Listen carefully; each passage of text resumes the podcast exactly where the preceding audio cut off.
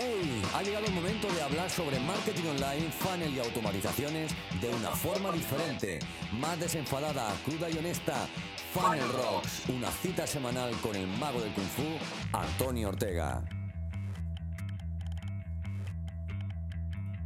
Bueno, bienvenido a este nuevo episodio de Funnel Rock. En este caso vamos a tener la entrevista al completo o, casi al completo de, que, tuve con, con Alex Castro y eh, espero que te guste mucho porque eh, tratamos temas bastante interesantes, creo que puede ayudarte bastante a tener ese concepto, ¿no? esa idea de cómo debes empezar a promocionar tu negocio en redes sociales y qué tipo de contenidos puedes realizar.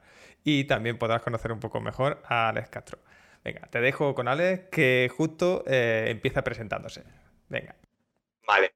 Eh, Alex Castro es un chavalín, como estáis viendo, de 31 años, eh, que está especializado en la, en la rama de social media y curador de contenidos. Y bueno, me quiero adentrar mucho más en el tema de la publicidad en Facebook y en Instagram. En plan, tema de publicidad, quiero voy a estudiar todas las, plataformas, en las redes sociales, pero me quiero especializar en, esa.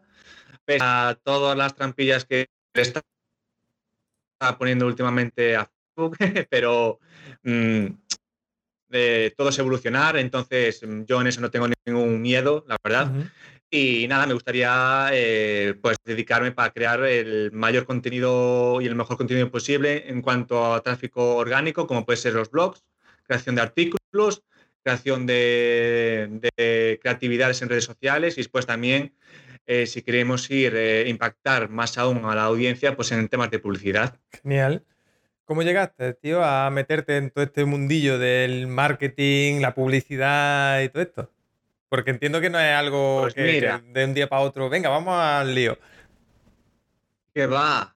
No, eh, yo, mira, yo en, cuando estaba en, en la, en la ESO, eh, de educación secundaria, yo era un pésimo estudiante, sinceramente. no me, digas, no me hagas reír cuando voy a beber, cabrón, porque si no. Era malísimo. Entonces, bueno, yo ya le dije a la, orientadora en plan, oye, mira, es que yo bachillerato estudiando otra vez matemáticas, química y tal, y yo otros dos años no lo aguanto, en plan, no hay otra vía. Y me dijo sí que existía la, la FP, la formación profesional me, estuvo, me sacó ahí un porrón de folletos en plan, venga, elige. Y bueno, la chica fue muy amable porque me dejó ver todo y bueno, siempre me gustó trastear con los ordenadores. Y entonces elegí informática. Nada, me metí en el grado medio, me moló. Eh, la, la, movida es que después para hacer la prueba de acceso tienes que volver a estudiar lengua gallego y matemáticas y tal. Y dije yo, no me fastidies.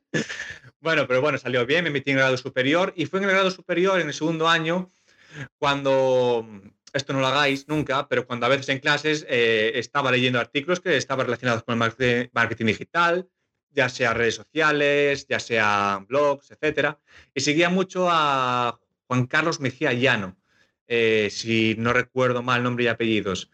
Eh, lo seguía mucho y me empezaba a llamar mucho la atención y, y después nada, empecé a hacer las, las prácticas de informática, pero vi que no, no me llenaba porque a la vez tampoco nunca me dieron esa oportunidad, ¿sabes? Ninguna empresa de, trabajar en ello.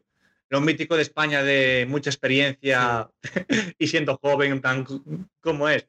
Entonces, nada, eh, me metí pues en los cursos de Google Actívate, primero porque sabía que eran gratuitos, para ver un poco de qué iba el mundillo. Después me metí en la UNED, de curso de Community Manager. Y, bueno, cuando se empezaron ya las redes sociales un poco a juguetear con los algoritmos y el alcance y todo eso, y dije yo, bueno, pues venga, eh, publicidad. Y me apunté en la, escuela de marketing and web, que bueno, ahí me, ayudaron también muchísimo, la verdad. Eh, y, y, sin quererlo, me metieron el gusanillo tremendo de la curación de contenidos. Yo ahora me gusta mucho el tema de investigar, eh, analizar, eh, eh, recopilar información de, para, para, crear un artículo y, todo estructurarlo, todo eso me, encanta.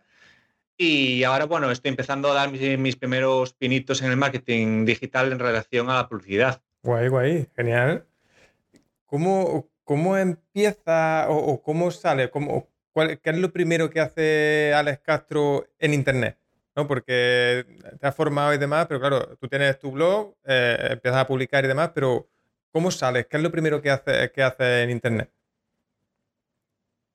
Mm, eh, ¿Te refieres a mis inicios en, las redes sociales? Sí, no, sé, no, sé, qué hiciste primero. No, lo digo porque, a ver, eh, en esta entrevista un poco quiero, quiero ver un poco esa evolución que tú has tenido, ¿no? Que me parece cojonuda, porque, porque ya te lo he dicho a ti muchas veces y lo he dicho también en público otras tantas, que me parece muy acertado como tú has ido trabajando, eh, como tú te has ido creando tu propia marca personal y demás, pues al final, joder, es lo que mm, ha hecho entrevistas a un montón de referentes, eh, te vemos en todos sitios, ¿no? Cuando hay algún congreso, cuando hay alguna cosita, estás tú ahí también participando y, metido ahí de lleno en todo. Entonces, se te va haciendo una, una marca personal bastante potente. Sí. Y, mola ver cómo, cómo, ha ido creando eso, cómo ha ido consiguiendo eso, porque, porque creo que también puede ser fuente de inspiración para otra gente que, no, que nos escuche o nos vea después. A ver, bueno, te agradezco también las palabras que me, que me dices, te agradezco un montón, sinceramente.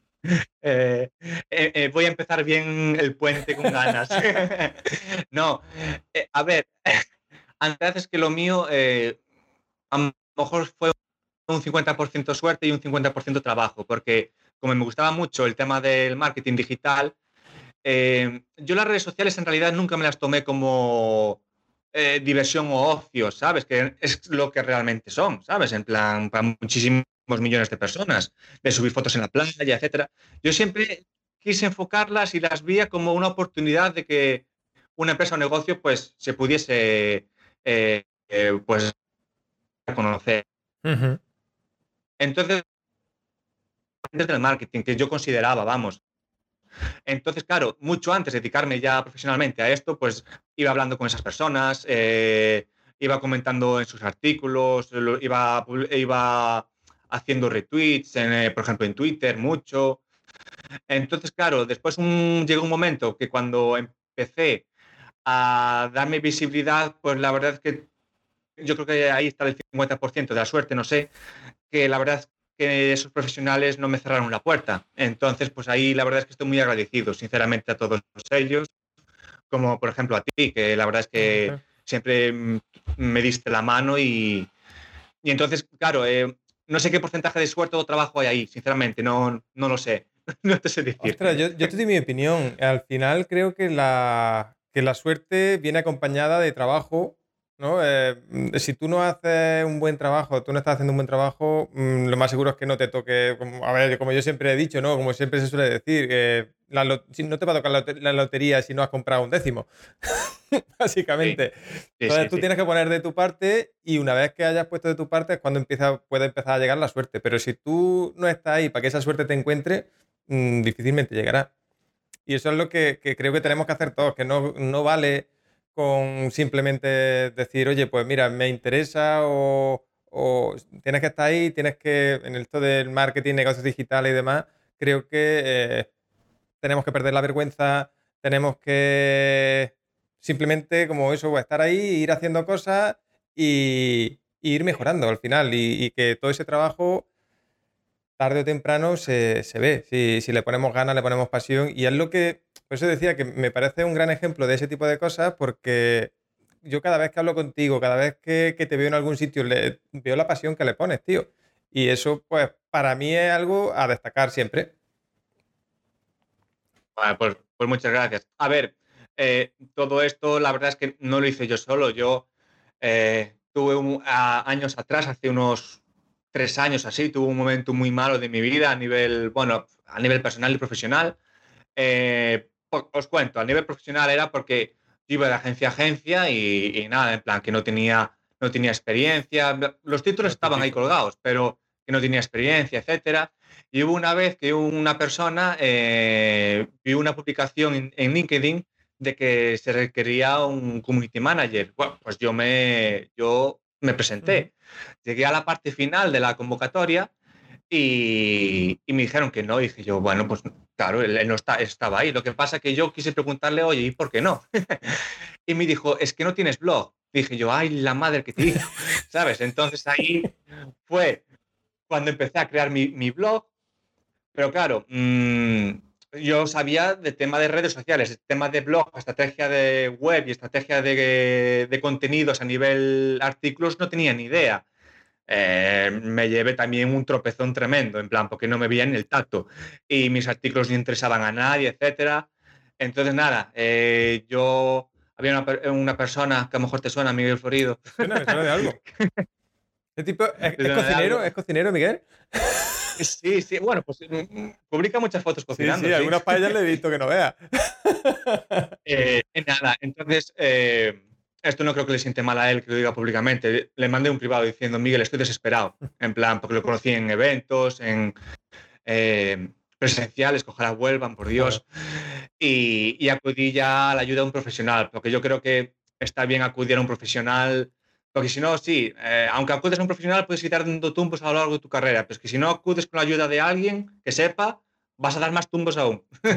Entonces, eh, la verdad es que en ese sentido me ayudaron mucho a establecer una estrategia, eh, pese a mis problemas que tenía también en ese momento, y fui dando, bueno, pues pasitos poco a poco. Según uno llegaba al objetivo X en un mes, yo tardaba cuatro. Pero bueno, lo importante es lo que tengo dicho a algunos. Lo importante es ir llegando, ¿sabes? Eh, el tiempo que se tarde, indiferente. Lo importante es ir llegando, porque desgraciadamente cuánta gente conozco eh, que tenía problemas como yo, yo muchas veces me tenía comprado con ellos, de que se les veía muy fuerte en las redes sociales y después de golpe desaparecían. Yo me ponía en contacto con ellos eh, por privado, en plan, oye chica, ¿qué te pasó? Que se te veía súper bien, en plan, y quemadas. Entonces yo dije, no, pues mira, yo prefiero ir más lento pero constante. Y, bueno, también esto es muy fácil decir, ah, ya Alejandro, pues que tú no tienes un piso que pagar o no tienes unos cuatro hijos que alimentar y tal.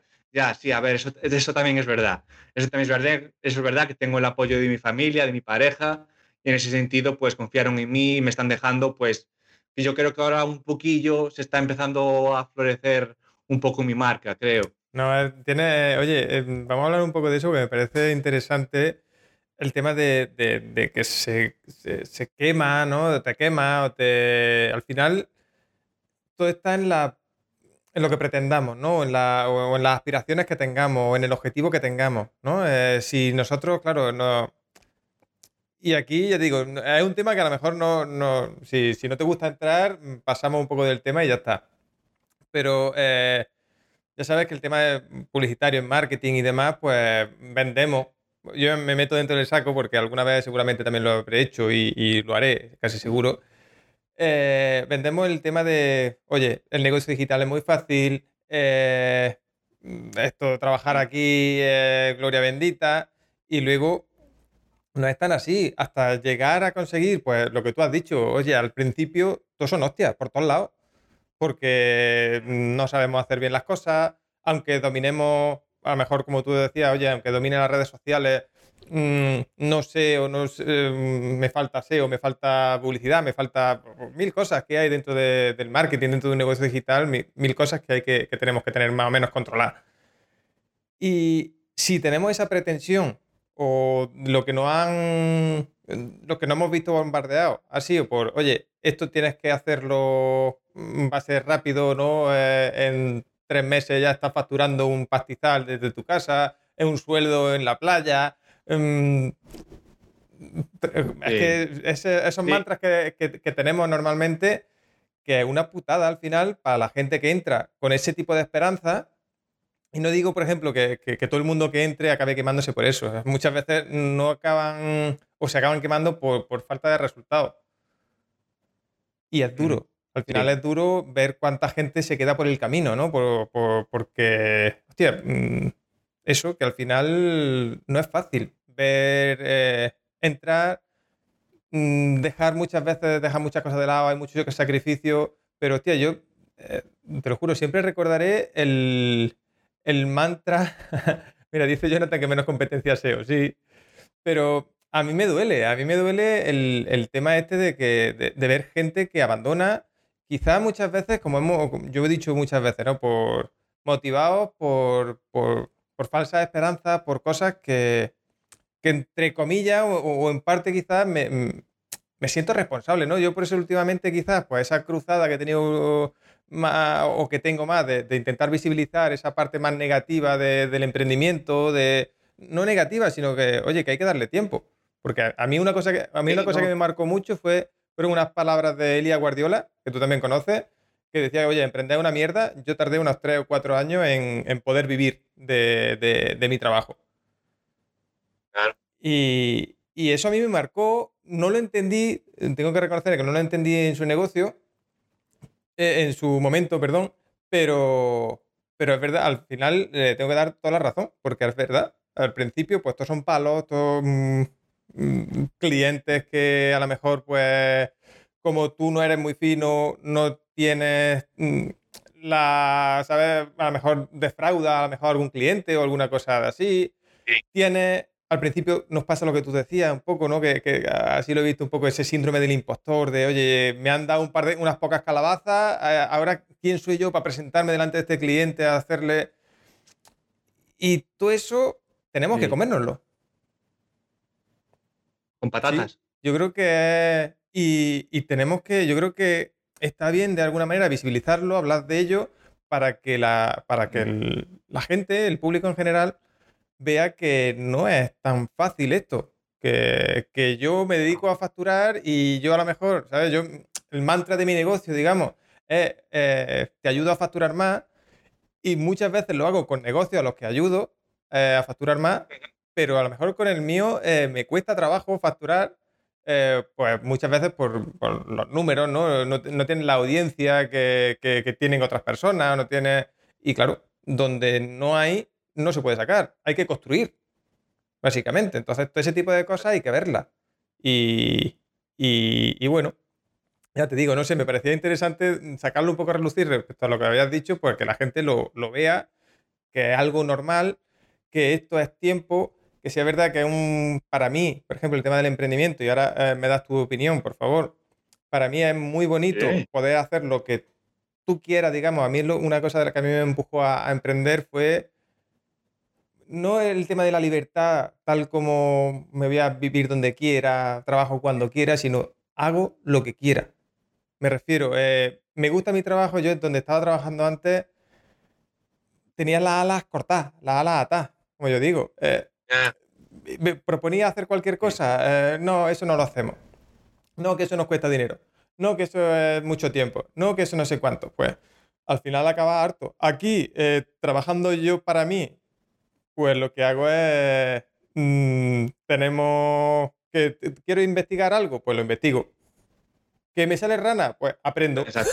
Básicamente es así. Exacto. ¿Qué es lo que más valoras tú sobre, sobre el mundo del emprendimiento, sobre el mundo de este mundillo? Sobre el mundo del emprendimiento, eh, eso, eh, mía, claro, es que el emprendimiento yo creo que cada uno le da el significado según la experiencia personal que haya vivido. Yo te puedo decir que para mí el emprendimiento es una oportunidad para demostrar a los demás lo que eres capaz de hacer. Porque una empresa es lo que dices tú, te cortan mucho las alas. No, no, a lo mejor eh, dicen, no, eh, Antonio, tú haces esto y no te salgas de ahí. Entonces te están limitando de que tú explotes todo el potencial. Y, y, yo las agencias de marketing que tengo estado, bueno, siempre han sido de prácticas. Y, y la verdad es que a día de hoy eh, nunca cierro las puertas a nada, porque nunca se sabe cómo va, pero yo a día de hoy no tengo ganas ninguna de volver a ninguna agencia, sinceramente. A mí el trato siempre ha sido, ha sido muy malo eh, en las agencias. Eh, no, entonces, no tengo, esas, no tengo esas ganas y ni siquiera pienso. Pero el día de mañana pues es que yo no, tampoco se me cae ningún anillo en volver a una agencia porque, oye, no todas eran así, joder. Hay gente que trabaja muy bien, conozco a muchos profesionales que tienen agencias montadas y que y son muy buenas personas. Pero yo, por desgracia, claro, estos son experiencias personales. Entonces, para mí el emprendimiento es eso, el poder demostrar lo que eres tú capaz de hacer. Y, y sobre todo, eh, yo es que me quedaría con eso yo, es que yo me quedaría con eso, simplemente. Para, para no alargarlo mucho, me quedaría con eso, porque eh, yo en la agencia en la que estuve, eh, empecé las prácticas en noviembre Y bueno, les propuse un poco una idea de hacer un vídeo eh, del equipo, de todo el equipo, así navideño y bueno, un poco así alegre. Y claro, la chica mm, me dijo, vale, pues vete a, a, fulanita, que es la que se encarga de eso. Me senté en su silla y dice, hola, ¿qué tal? Mira, que tengo aquí esta idea y tal, a ver qué te parece. No lo veo, es que eso lleva tiempo y tal.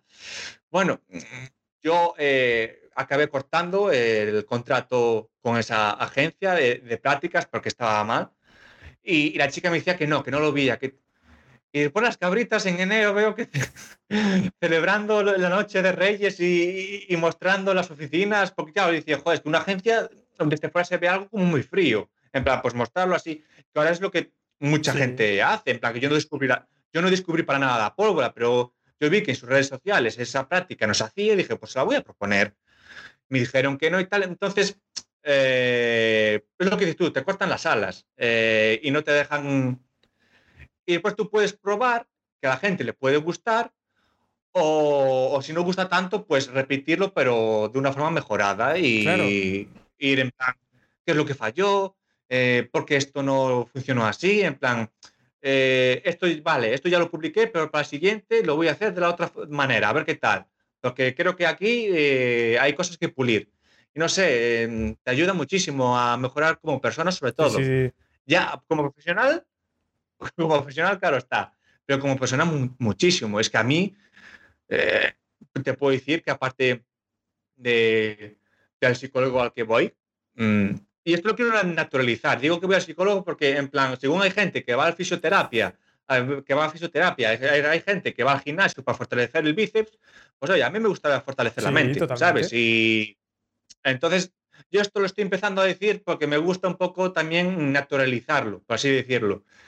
Y, y a mí el emprendimiento, el emprendimiento me está sirviendo muchísimo de, también de terapia, de aprender y de conocerme a mí mismo. Es que eh, yo hago un apunte, por ejemplo, aquí decía Nagor en el chat que, eh, que para demostrar a los demás, no, no, que se emprende no para demostrar a los demás de lo que soy capaz, sino para demostrártelo a ti mismo. Al final, yo creo que en el emprendimiento tenemos que buscar, eh, justo como dice Nagore, oye, superarnos nosotros mismos cada día. Porque como nos pongamos, oye, yo tengo a esta persona de referente y quiero llegar a donde está él, vamos jodidos porque él siempre irá dos pasos por delante de nosotros mínimo. ¿no? Entonces siempre vamos a ir con la lengua afuera. es lo que comentabas tú también antes, es que, te acabas quemando. Y yo al principio me estaba quemando por eso, porque yo vi a muchos compañeros, eh, aquí abiertamente lo digo, del máster, de mi, de mi, ¿cómo se dice? De mi formación o de, mi, año, no sé cómo se dice eso, de mi promoción. Y dije yo, están, ya acabaron, están haciendo no sé qué, cosas, en plan, y yo aquí aún estoy mirando cómo crear un buen artículo, ¿sabes? Y, a, mí eso me, a mí eso me hundía, hasta que, hasta que aprendí a, o, descubrí por lo menos que el mayor o peor enemigo que puede haber en esta vida es tú mismo. Es decir, como tu mente, la mente es muy, eh, muy cabrita, eh, hablando bien, la, la mente es muy cabrita. Como la mente vaya en tu contra, da igual que tengas cuatro competidores, que el que te hundes eres tú solo. Esto lo tengo clarísimo. Buah, es que clarísimo, vamos. Ajo y agua aquí. En plan, entonces, desde que aprendí de que eh, para avanzar tenía que mejorar o ver que yo iba mejorando a nivel personal y profesional y los demás que hicieran lo que les, que les saliese a las narices e incluso apoyarlos y difundir su contenido, en plan, pues apoyarlos, porque a mí la competencia no me gusta nada. A mí, a mí creo que se dijo también en la formación que, en la que yo estudié, que es más, en vez de competidores, pues competidores. En plan, aunque haya gente que se dedica a lo mismo a lo tuyo, pues si un día necesitan ayuda, pues ayudarlos. A mí hay muchísima gente que se me pusieron en contacto conmigo para realizar campañas de publicidad. Y yo en ese momento no me veía preparado. Y en vez de decirles que no y ya está, él le decía, mira, yo a día de hoy no doy ese servicio pero si quieres, si te sirve de ayuda, te puedo proponer a unos cuantos compañeros que confío en ellos. Y les pasaba compañeros a ellos. ¿Sabes? Es que es eso. Es que parece que si esa competencia ¿no? que tenemos siempre y demás, eh, parece que nos van a robar clientes. No tiene por qué. A veces, eh, oye, yo traigo aquí otros profesionales eh, que, y, me, me, encanta traer otros profesionales, ¿no? Y porque al final hablamos del mismo idioma, eh, mola, ¿no? Y además eh, me consta que algunos de ellos pues, han conseguido algún cliente, pues, pues alguien de, la, audiencia que yo tengo, pues lo ha visto, lo ha escuchado y han conseguido, pues a mí todo eso me gusta y a lo mejor, y, no pienso que alguno me lo ha dicho, ajeno, me ha dicho, pero te están quitando clientes. Digo, no es que me estén quitando clientes. Eh, al final es lo, un, toma y daca, ¿no? las gallinas que entran por las que salen, como, como dice aquí en mi tierra. y, y, eso, oye, eh, yo te, traigo, te doy exposición eh, porque me gusta, ¿no? De alguna manera hablar contigo, charlar contigo, y si de alguna manera, pues alguno de los dos se puede ver, beneficiado, genial. Eh, ¿Eso en qué repercute? Pues que esas personas que, que hayan conseguido eso, pues seguramente el día de mañana me tengan en mejor estima. O, cuando los invite otra vez a grabar un podcast, a grabar un vídeo o, cualquier cosa, o a tomar una cerveza. Hasta me invitan ellos a la cerveza. Yo qué sé, ese tipo de cosas me parecen lo más sano o lo más pensando a largo plazo. Es que creo que el, problema que tenemos muchas veces, y, me incluyo porque, repito, yo también he caído en eso alguna vez, es que somos muy cortoplacistas. Entonces, claro, eh, ¿qué pensamos con ese tipo de competencia? Pues no me acerco porque me va a quitar clientes. Cuando si pensamos a largo plazo, es decir, eh, yo tengo seguro de la audiencia que, me sigue y demás, que hay gente que me sigue que no me va a comprar nunca, por lo que sea, porque no conectamos, eh, yo digo a lo mejor las cosas muy claras y no le gusta a esa persona. Entonces, a lo mejor mi competencia eh, sí le puede ayudar. ¿Por qué no le voy a brindar esa, opción, digamos, de, que le puedan ayudar? Que no sé, y nos ayudamos todos. Al final yo creo que esto, así vamos creciendo todos. creo, creo que es la mejor manera de verlo, ¿no? Es que salimos ganando muchísimo todos. Eh, yo, por ejemplo, tengo artículos, pues, por ejemplo, eh, para ganar seguidores en Feedly, pues mm, creo un artículo de qué es Feedly y para qué sirve y tal, y cómo instalarlo, y después en plan un botón para que me siguiesen. Pero o sea, aparte de ellos, también nombré a una serie de profesionales de marketing digital que están activos en, sus artículos y dije, siga esta gente. Y después dije, y después yo por privado a cada uno dije, oye, mira, te nombré en este artículo. En plan, porque me transmites profesionalidad, me gusta cómo trabajas. Entonces, eh, ahí lo tienes y quieres difundirlo bien y si no, pues nada. Y después la gente lo comparte con, con ganas que me ojo, Alex, pues gracias por contar conmigo, en plan, ostras, qué sorpresa, en plan... Y es gente que ya lleva años, años en el ruedo, ¿sabes? Que puede decir, wow, pues otro tío no nombrándome, ¿sabes? En plan, pues ya ves tú. Pero no, es gente que si, si, lo haces de corazón, yo creo que la gente lo nota. Claro. Y, yo creo que de forma lo transmites. Porque si lo haces en plan para conseguir la visibilidad solo, yo creo que se, se acaba descubriendo un poco porque no lo dices con esa gana, con esa ansia, ¿sabes? No, yo cuando nombraba así a, gente o, porque así lo quiero yo en mis artículos, los nombro pero porque me encantan a mí, ¿sabes? Claro que me quedan muchísimos otros muy buenos, pero dije yo, no me veo tan relacionados. Sí, totalmente. Entonces... Es que... Eh, entonces eso, ahí salimos ganando los dos, porque después eh, esas personas ya, gracias a esas, mm, bueno, gracias a nombrar a esas personas, pues algunos de ellos me ofrecieron colaboraciones. Entonces es un toma y daca, lo que tú decías. Es que al final es eso. Yo creo que mm, eh, es muy triste que dentro del marketing digital estemos. Bueno, dentro, creo que dentro de cualquier nicho, tío. Eh, al final es muy triste que estemos. Que, veamos únicamente esa competencia. Porque creo que, no, nos, que, no nos ayuda. Y, y, si nos ayuda, que podemos robarle un cliente a nuestra competencia eh, lo vamos a robar hoy. Eh, eso lo único que puede repercutir es que a la larga nuestra competencia vaya en contra nuestra, en vez de ir mm, de alguna manera caminando por el mismo sitio, que vaya en contra nuestra y nos ponga piedra en el camino a nosotros. Yo qué sé, el otro día estuve hablando con Jonathan y no sé si lo hablamos ya en, justo en directo o lo hablamos un poco antes, hablamos de temas de, de, SEO negativo y cosas así, ¿no? Que, digo, este tío, pero ese tipo de cosas se hacen, de, putear a, a otras personas. Me parecía un poco, pero se hace. Y entonces, hostia, ¿quién te, ¿quién te dice a ti que no? Yo tengo algún cliente, por ejemplo, que no han denunciado, además tú ya lo sabes, que no han denunciado eh, cuentas publicitarias, que no han denunciado... Y es la competencia al final, competencia o hater que tenga o lo que sea. Creo que ese tipo de cosas no ayudan a, que sigamos creciendo todo. Al final nos tiramos piedras sobre nuestro propio tejado, quizás. Sí, eh, y eso es la, eso es la, parte mala. Pero bueno, yo creo que mmm, trapalleiros, que no dejan de ser trapalleiros, hay por todos lados. Bueno, trapalleiros se entiende o es muy gallego. Eh, yo creo que lo he eh, entendido, pero explícalo por si acaso.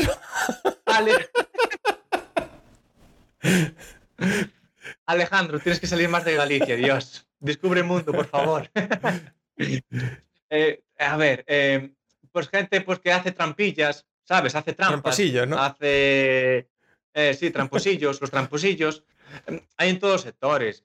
Eh, yo recuerdo muchas veces cuando ahí había compañeros que le plagiaban los artículos y decía, y yo, yo, yo decía, y a veces también pensaba, en plan, joder, pues eso quiere decir que lo estás haciendo bien, en plan, joder, alégrate.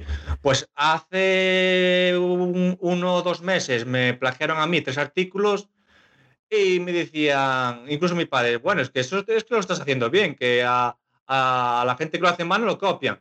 Yo decía, ya, pero una mierda, ¿sabes? ¿sabes? Porque jode, porque al fin y al cabo también te está perjudicando a ti, ¿sabes? Eh, y, te puede perjudicar aún más si tú escribes un artículo y aún no se indexó y te lo copia otra persona aquí y que te lo indexa. ¿Sabes? Que, que claro, Google le da la autoridad del artículo a esa persona. Eso no me pasó, pero sí que jodería un huevo. Pero que es lo que te digo, el tema de, y encima muchas eran agencias, que decía yo, en serio. Están en serio. Y encima ponía especialistas en varias cosas, pero una de ellas especialistas en SEO. Y digo, ostras, pues menos mal. Eso siempre hay, tío. si está Jonathan por ahí, está rompiendo el culo. Porque, joder, un especialista en SEO me esté plagiando eh, eh, artículos y dirá, ay, mamá. Pero de eso, yo creo que de eso siempre hay gente. Sí, mira, dice Jonathan que eso es cuñaseo. Eh, que digo que eso hay gente siempre que se intenta aprovechar del trabajo de otro, ¿no? Ahí, cuánta. En un artículo a lo mejor pasa, pasa menos, pero ¿cuántas veces en, en cuanto, por ejemplo, hace una, alguna formación, algún infoproducto que tiene un poco de repercusión, de momento lo tienes pirateado en 45 web?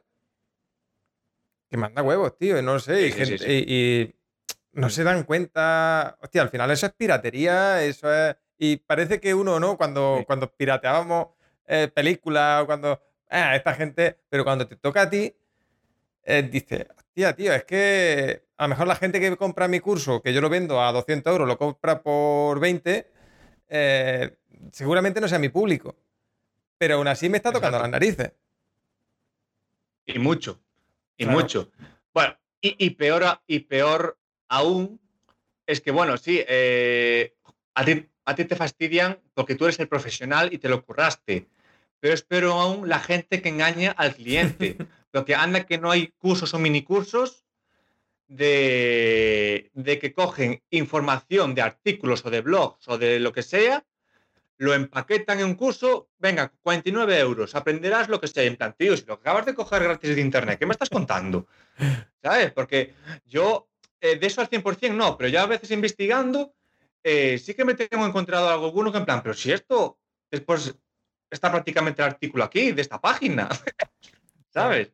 Que digo yo, joder, vale, que lo, que lo modelas a tu manera o que lo aplicas a tu experiencia, vale, está bien pero, joder, encima cobrándolo como si fuese algo tuyo, una investigación propia tuya, ahí ya es jugar demasiado. En plan, que me, que me hagan a mí la, el feo como profesional fastidia muchísimo.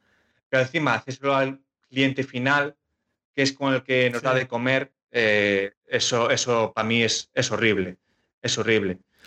Y bueno, ahí, por ejemplo, términos, yo hice el artículo de Trafficker Digital, que es un Trafficker Digital, y a mí el vídeo mío que hice yo en YouTube, a mí me paparon. Me paparon porque, bueno, debe haber gente que pues que debe estar mal usando esa palabra o ese término, pues me llevé yo la bronca. claro, me llevé yo la bronca. Eh, les a lo mejor les hará falsas promesas o no sé qué les hará porque cosas bonitas a mí no me dijeron sobre ese término.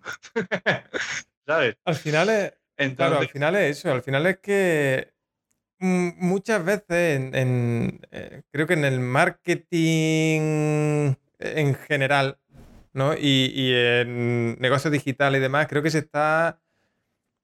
El todo vale. ¿no? Muchas veces el todo vale. Yo, mientras que facture, me da igual todo. Y hostia, algunas veces, yo qué sé, eh, para mí eso es. Tenemos que tener algo de ética, ¿no? Cuando, sobre todo cuando queremos tener un largo recorrido, porque hostia, si yo voy a, a meter el pie, la mano en la bolsa, llevarme todo lo que pueda, eh, vale, pero ahí ya corre porque como te vuelva a ver, ya se acabó. Exacto. exacto. Entonces, yo qué sé, cuando, cuando realmente estamos trabajando para esto, para, para tener un recorrido, para, pa- para ir creciendo ¿no? dentro de este mundo, dentro de, de eso, y no tener que irme a Bali porque me quiero ir de vacaciones o lo que sea, no tener que irme porque aquí no me puede ver ni Dios. Yo creo que, Sí, que- sí. que eso tenemos que ir viéndolo también y que todo el mundo eh, tenemos que, repito, mm, tenemos que vi- intentar visibilizar eso que vea que, que esto es un trabajo a largo plazo, que no es, oye, mm, venga, hago un lanzamiento de seis cifras y ya me puedo ir a jubilarme, que eso no, que, que- que o, o yo soy muy idiota o esto no funciona así, creo yo. Pero Claro. bueno, No, sí, sí. Sí, a ver, muchas veces se hace eh, la mala comparación de que en plan pf, eres emprendedor, trabajas en casa, no tienes, no tienes que estar pagando alquiler, no tienes que estar pagando la luz del local, en plan. Pero es que aquí hay- también hay mucho gasto de nuestro señor, ¿sabes? En plan, que sí, que puede, puede ayudar más en emprender a nivel online, mm, vale, pero también depende de qué. Como te montes un comercio electrónico, ahí Jonathan puede decir que, que, que si te lo quieres montar bien, eso barato no es. yo, yo digo, si queréis hablar de números, yo os digo, yo eh, ahora he estado ajustando cuentas, ¿no? Facturación y demás para, para la declaración trimestral. Y, y si no me equivoco, estos últimos meses han sido unos 1.500 euros eh, sin tener en cuenta la luz y el agua y todo eso que, que- que como estoy en casa, mm, eso no se mira. Ah. Nada más que en herramientas, en, en todo este tipo de cosas, y luego lo- los freelance, sueldos y demás van aparte. Pero 1.500 pavos únicamente en herramientas. Que claro, cuando, cuando yo eso se, cuando, se lo, cuando lo ve mi mujer, dice, pero, pero tú en qué mierda te gastas todo esto? Porque, claro, estoy aquí todo el día y dice, pero si, eh, si, si no, no tienes... Y eso parece que no...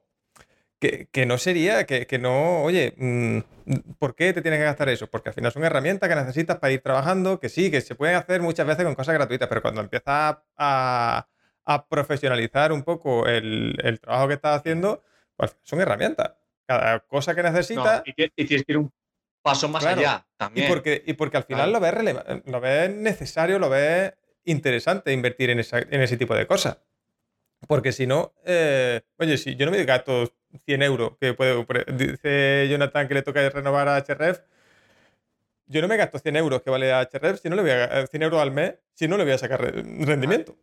Básicamente, y es porque Claro, claro. necesitas de ese tipo de herramientas para, para hacer mejor tu trabajo, porque te facilita, te quita tiempo, te, te mejora resultados, etcétera, etcétera. Y eso es algo que, que tenemos que entender Exacto. y tenemos que ver. Hay mucha gente que tira con herramientas gratuitas hasta que arranca, hasta que eso, y lo veo lo más normal del mundo, todos hemos pasado por ahí, pero realmente cuando quieras empezar a, a funcionar, pues ahí esas herramientas gratuitas obviamente se quedan cortas. Entonces tenemos que, que verlo. Lo que, lo que te decía, eh, Jonathan, perdona. No, que, que iba a Eh, decir, por ejemplo, he leído un, un comentario aquí en el chat de Alejandro que, que decía que cómo hacer que no te copien tu infoproducto, tanto la gente como la competencia. ¿Cómo hacer que no te copien tu.? eh, pues, es que, claro, eh, muchas veces los competidores lo que hacen eh, a, a nivel de publicidad es mm, comprarte el producto eh, para que vean un poco cómo va siendo tu estrategia, cómo va siendo tu funnel, ¿sabes? A, eh, por dónde te llevas y después haces remarketing, etcétera. Entonces, hay a veces que sí, hay gente que compra, compra X eh, infoproductos y después como que les dan un lavado de cara. Ante eso Te perdí. Vale. Te pe- sigue ahí. Creo que ha pasado la conexión. Sigue ahí, seguro. A mí. A ver si vuelve. Ahora. Ah. Ahora parece que ya ha vuelto. Sigue. Ahora sí, ahora sí. Vale. Sí, vale. Yo creo que esto va un poco ligado, eh, es que, por ejemplo, el tema de los artículos, es muy difícil, es muy difícil controlar el que no te copien y el que no... Eso, pues, mm, en infoproductos no sé, pero me imagino que eh, yo sé que con artículos hay una serie de procesos para realizar y luego, eh, para, bueno, para que te lo eliminen. No sé si en infoproductos, en ese sentido, pues también hay una serie de procesos para presionar, para que eliminen el, claro, yo, yo digo, el producto. Yo, se, ve que soy muy pequeñito todavía, todavía no, o que yo sepa, no me han pirateado ningún, ningún infoproducto. Pero sí, eh, con gente que sí le ha pasado, pues normalmente lo que suele pasar es que las páginas estas que lo hacen, lo hacen con más cursos, eh, para no meterse en follones, si le pides que te lo quiten, te lo quitan, eh, no tienen demasiado problema. Y si fuera más allá, ya te tendrías que meter en, temas legales, con abogados y demás, que es un follón y que algunas veces hay que ver si merece la pena o no merece la pena mm, liar todo ese follón. Hay que ver, hay que evaluar daños, ¿no? Pero por poder no podemos hacer nada. Al final lo que tú decías. Oye, si alguien compra mi curso y lo, lo piratea o lo que sea, mm, no podemos hacer nada. Es que estás muy, Estás muy pillado. Yo, por ejemplo, eh, te voy a explicar los pasos que hago yo, que aprendí de Rubén Alonso, eh, a la hora de, intentar que una persona o empresa eh, elimine un artículo plagiado que me plagiaron. Yo lo que hago primero es ponerme en contacto con ellos por privado y decirles, bueno, amablemente que mira, que la práctica que está haciendo no es legal ni profesional y que no nos beneficia a ambos. En plan, que nos está perjudicando a nosotros. Eh, normalmente con eso no hacen caso, no suelen hacer mucho caso. Eh, entonces, la segunda parte, eh, la que, lo que suelo hacer ya es presionar un poco más. Es decir, miro si tienen perfiles sociales y los nombro. En plan, pues, qué mala suerte tengo de que X empresa y X agencia eh, me plagiaron estos artículos. La verdad es que no es una buena práctica profesional porque nos perjudica al mundillo y a nivel de marca, de tal. Entonces ahí ya dicen, oh Alejandro, perdona que no, había visto tu correo. Eh, ya, claro, Ahora, ahora, ahora, pero ahora rápido que viste. Y después el tercer paso, que ese nunca lo hice, pero espero nunca hacerlo, es que claro, aquí sí que tienes eh, un poco el jurado de Google que puedes mandar una queja a, Google, rellenas una serie de formulario y tú ahí ya Google ya decide. Y si con eso aún no es suficiente, pues lo que dices tú, juzgado. Pero claro, merece la pena gastarte un abogado y tal por un artículo. Es que ese es el tema ah. y, por eso decía que no, que hay que evaluar un poco el, tipo de daño que, que, tenemos porque, joder, es una putada. Claro. Yo creo que si el infoproducto que tú has creado, ves y porque ya has hecho un estudio y una preparación y todo eso, y ves que te va a generar X ingresos y, pues ves que te rinde el denunciarlo y ya ir a juicio, pues bueno, vale, pero si es, por ejemplo, un cursillo, un, que hiciste un webinar con una landing page, es, a ver, eh, no, no creo que sea muy rentable, sinceramente. Sí, es que eh, es súper raro. Yo ese tipo de cosas es súper raro. Y bueno, y, no sé si os habrá pasado a, los que estáis por aquí, los que no escuchéis después o lo que sea, que os copien textos legales. Que eso, eh, oye, y digo siempre, yo también lo he hecho, ¿no? Pero al final lo he hecho cuando al menos he cambiado los enlaces, he cambiado los nombres, que a mí me han copiado, me llega de buena primera un enlace de una web que yo no conozco y veo que es que la han dejado eh, pues, en los textos legales, ya sabéis, ¿no? oye, pues la, política de privacidad, cualquier cosa, y la han copiado tal cual y no han cambiado ni mi enlace. que me parece ya un poco surrealista, pero, pero bueno. Y en, ese caso, a lo mejor en, el artículo que te, que te, plagian, te pasa eso, que, te, que te, te, copian los enlaces también. No sé si. Yo uno me enteré porque fueron tan vagos que no cambiaron ni las imágenes. Entonces, claro, después a mí, a través de Sembras, me aparecía nuevo enlace. Yo suelo mirar siempre los enlaces ganados, perdidos y o rotos. Y claro, de repente nuevos enlaces. Y a, ver, vale, nuevo enlace, esta URL. Voy a pinchar, pum, una imagen de, un artículo mío. Y pues con el, correspondiente texto. Y yo, la madre que te hizo. Yo creo que también muchas veces, eh, en este caso, mm, por romper una lanza a favor de, la agencia, en ese caso que muchas veces subcontratan ese tipo de, de contenidos, ¿no? Eh, a lo mejor, pues, oye, lo sucumbo y el becario, eh, venga, pues por hacerlo rápido y demás, salir del paso, pues copio, pego y, listo. Mm. Pero coño, yo qué sé. a mí, a mí eso lo, lo que dices, Antonio, me pasó con la primera persona que me plagió. Era una freelance de, de Ecuador y y bueno, yo me puse en contacto con ella y después fue la que le dije también de la que le emití presión, eh, haciéndolo público. Y después por primera vez, oye Alejandro, es que no me puedes ayudar porque esto me lo llevaba una agencia, ya rompí relación con ellos, le dije que me eliminaran todo, tú alguien y tal. Yo le pasé, claro, contactos de aquí de España, pero la diferencia a nivel económico, ¿sabes? No, no les compensa a ellos trabajar con nosotros. Pero dije yo, yo te ayudo. En plan, tampoco le dije si, si, va a poder o no poder, que ella sabrá el dinero que tiene. Pero normalmente es al revés. Y eso también es un problema, eh, Antonio, el tema de los latinos. Porque, claro, su nivel de vida eh, a nivel económico es más bajo y te hacen unos servicios que. es que yo un día en un grupo de Facebook hace poco se comenté a una persona y dije yo, joder, pero esta persona está ofreciendo servicios de llevarle tres redes sociales de no sé cuántas publicaciones y tal, que a mí eso de paquetizar lo veo fatal, pero bueno, eh, cada uno con lo suyo. Eh, sobre todo redes sociales, porque depende mucho del sector. Si es un sector que mm. a lo mejor no te... Pero bueno, para ir a ver el tema, que te, está haciendo, que te hacía la leche de cosas por 20 euros al mes. Dije yo, pero es que yo, yo por 20 euros al mes me pego... Yo hace poco dejé a un cliente, eh, y bueno, ya lo fui dejando con antelación, diciendo, mira, es que yo con este precio lo siento, porque no estoy dentro del mercado, estoy muy por debajo, porque era el primero, en plan, bueno, algo baratito. Y eh, cumplí un año con él, dije, oye, es, es, hora de valerse más, ¿no? y si realmente me quiere, pues me dirá que sí. Bueno, pues me dijo, me dijo que no, y oye, tenía toda la opción del mundo, pero mm. claro, es que llevo encima 20 euros. ¿Dónde voy yo con 20 euros llevándolo a un cliente? ¿Cuántos clientes tengo que tener yo? Claro, ese es el tema, que muchas veces eh, pecamos al principio, ¿no? De, y, repito, a mí también me ha pasado, ¿eh? ¿eh? pero pecamos de, primero de no saber muchas veces qué precios tenemos que poner. Después, eh, para lo que nos vale, ¿no? Porque muchas veces dice, vale, yo si a este cliente le cobro 50, son 50 para mí. Y no, amigo mío, cuando empezamos, ¿no? Para los que nos escuchéis estéis, y estéis empezando, si tú cobras 50, mm, como mucho, a lo mejor 20 son para ti. si acaso, entre impuestos y demás que, hay que pagar, te quedas con nada y menos.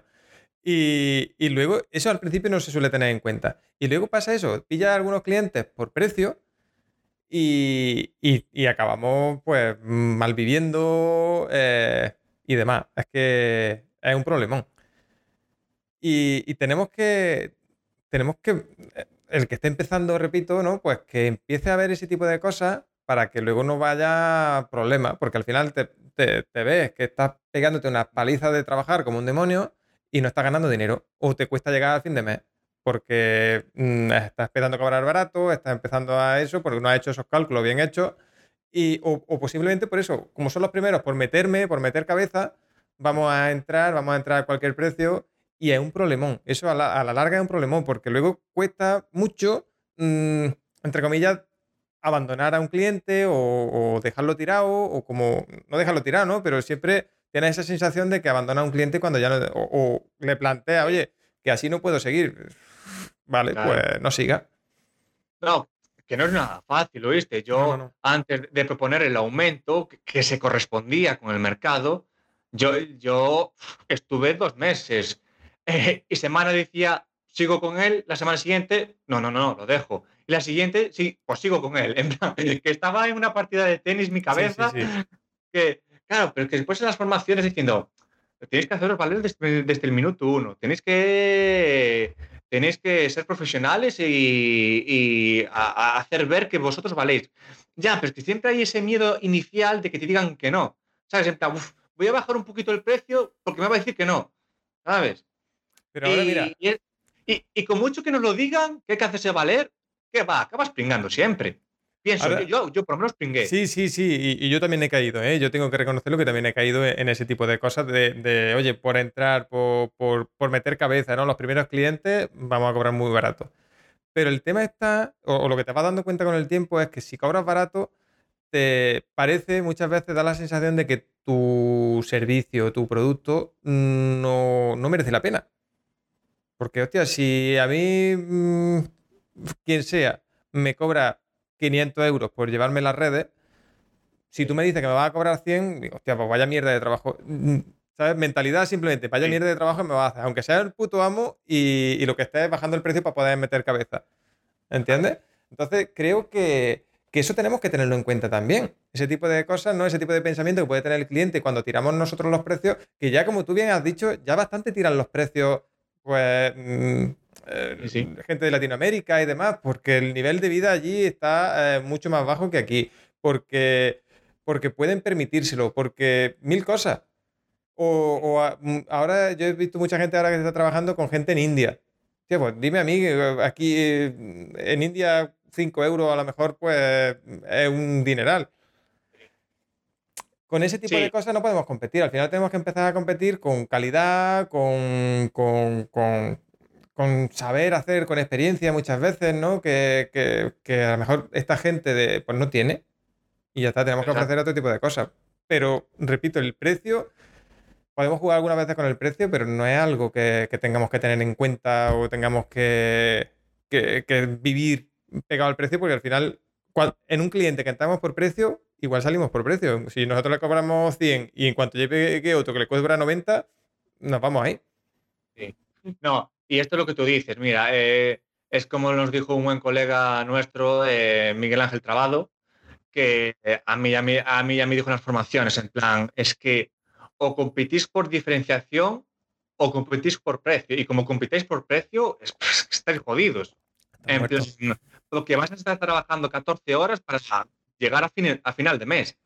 Y entonces es eso, ¿sabes? En plan, eh, yo en tema de diferenciación, pues eh, yo me, curro mucho en la estructura y el estudio de los artículos y gracias a mi blog, pues me se empieza a interesar otra gente, otras personas en que le escriba yo a sus blogs. En plan, yo, por ejemplo, hago artículos de invitado, ya prácticamente no acepto, a no ser que sea una persona que diga, uy, qué pasada, me apetece mucho, ¿sabes? Escribir para ti, o si no, yo ya, es que yo ya no acepto, porque no, es que llega un momento que ya hay que empezar a ganar plata.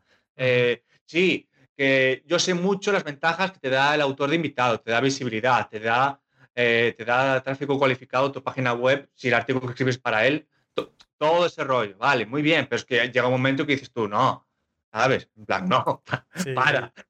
Te escribo, muy bien, son tantos. claro, es que si no, es si no cuando se empieza aquí a llenar un poco la arca, eh, claro. Mira, además, aquí dice Jonathan en el, en el chat, dice, hay que ser caro porque seas de los buenos. Porque la percepción que yo te decía antes, ¿no? Oye, si cobro caro es que parece que, lo que hago lo hago bien. Si cobro barato, pues mi trabajo a lo mejor es que no es demasiado, demasiado bueno.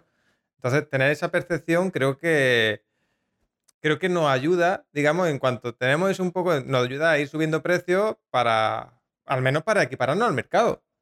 Para que no estemos muy por debajo del mercado y que nos pillemos los dedos mucho. Exactamente.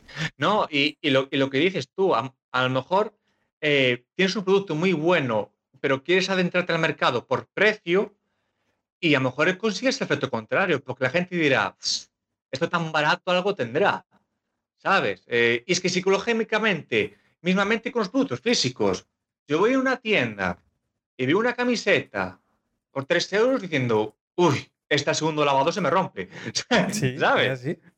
¿sabes? Y a lo mejor veo la misma camiseta, pero por 20 euros, y digo, esta es la buena.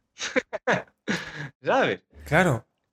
Claro, eso, es un tema de precio que, podemos hablar largo y tendido del tema de precio, ¿no? Que, al final nos pasa, lo vemos de forma física y, nos pasa, tenemos ese, concepto de, como, justo como tú has dicho, oye, las camisetas, la, la, ropa, ¿no? Oye, si veo algo barato o yo voy al primar ¿no? Eh, que es una tienda muy barata aquí en España, porque que no estoy escuchando de fuera, eh, te encuentras camisetas a 3 euros o a 2 euros.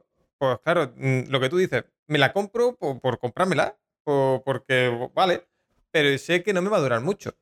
Que luego te compras, eh, ya no porque sea de marca, sino porque, hostia, normalmente los materiales son mejores. Además, el tacto de una camiseta, a lo mejor de, de cualquier marca, no tiene nada que ver con las del primar, que las, como decía la, la de esta, las pone así a transluz y, y, es totalmente un cristal transparente.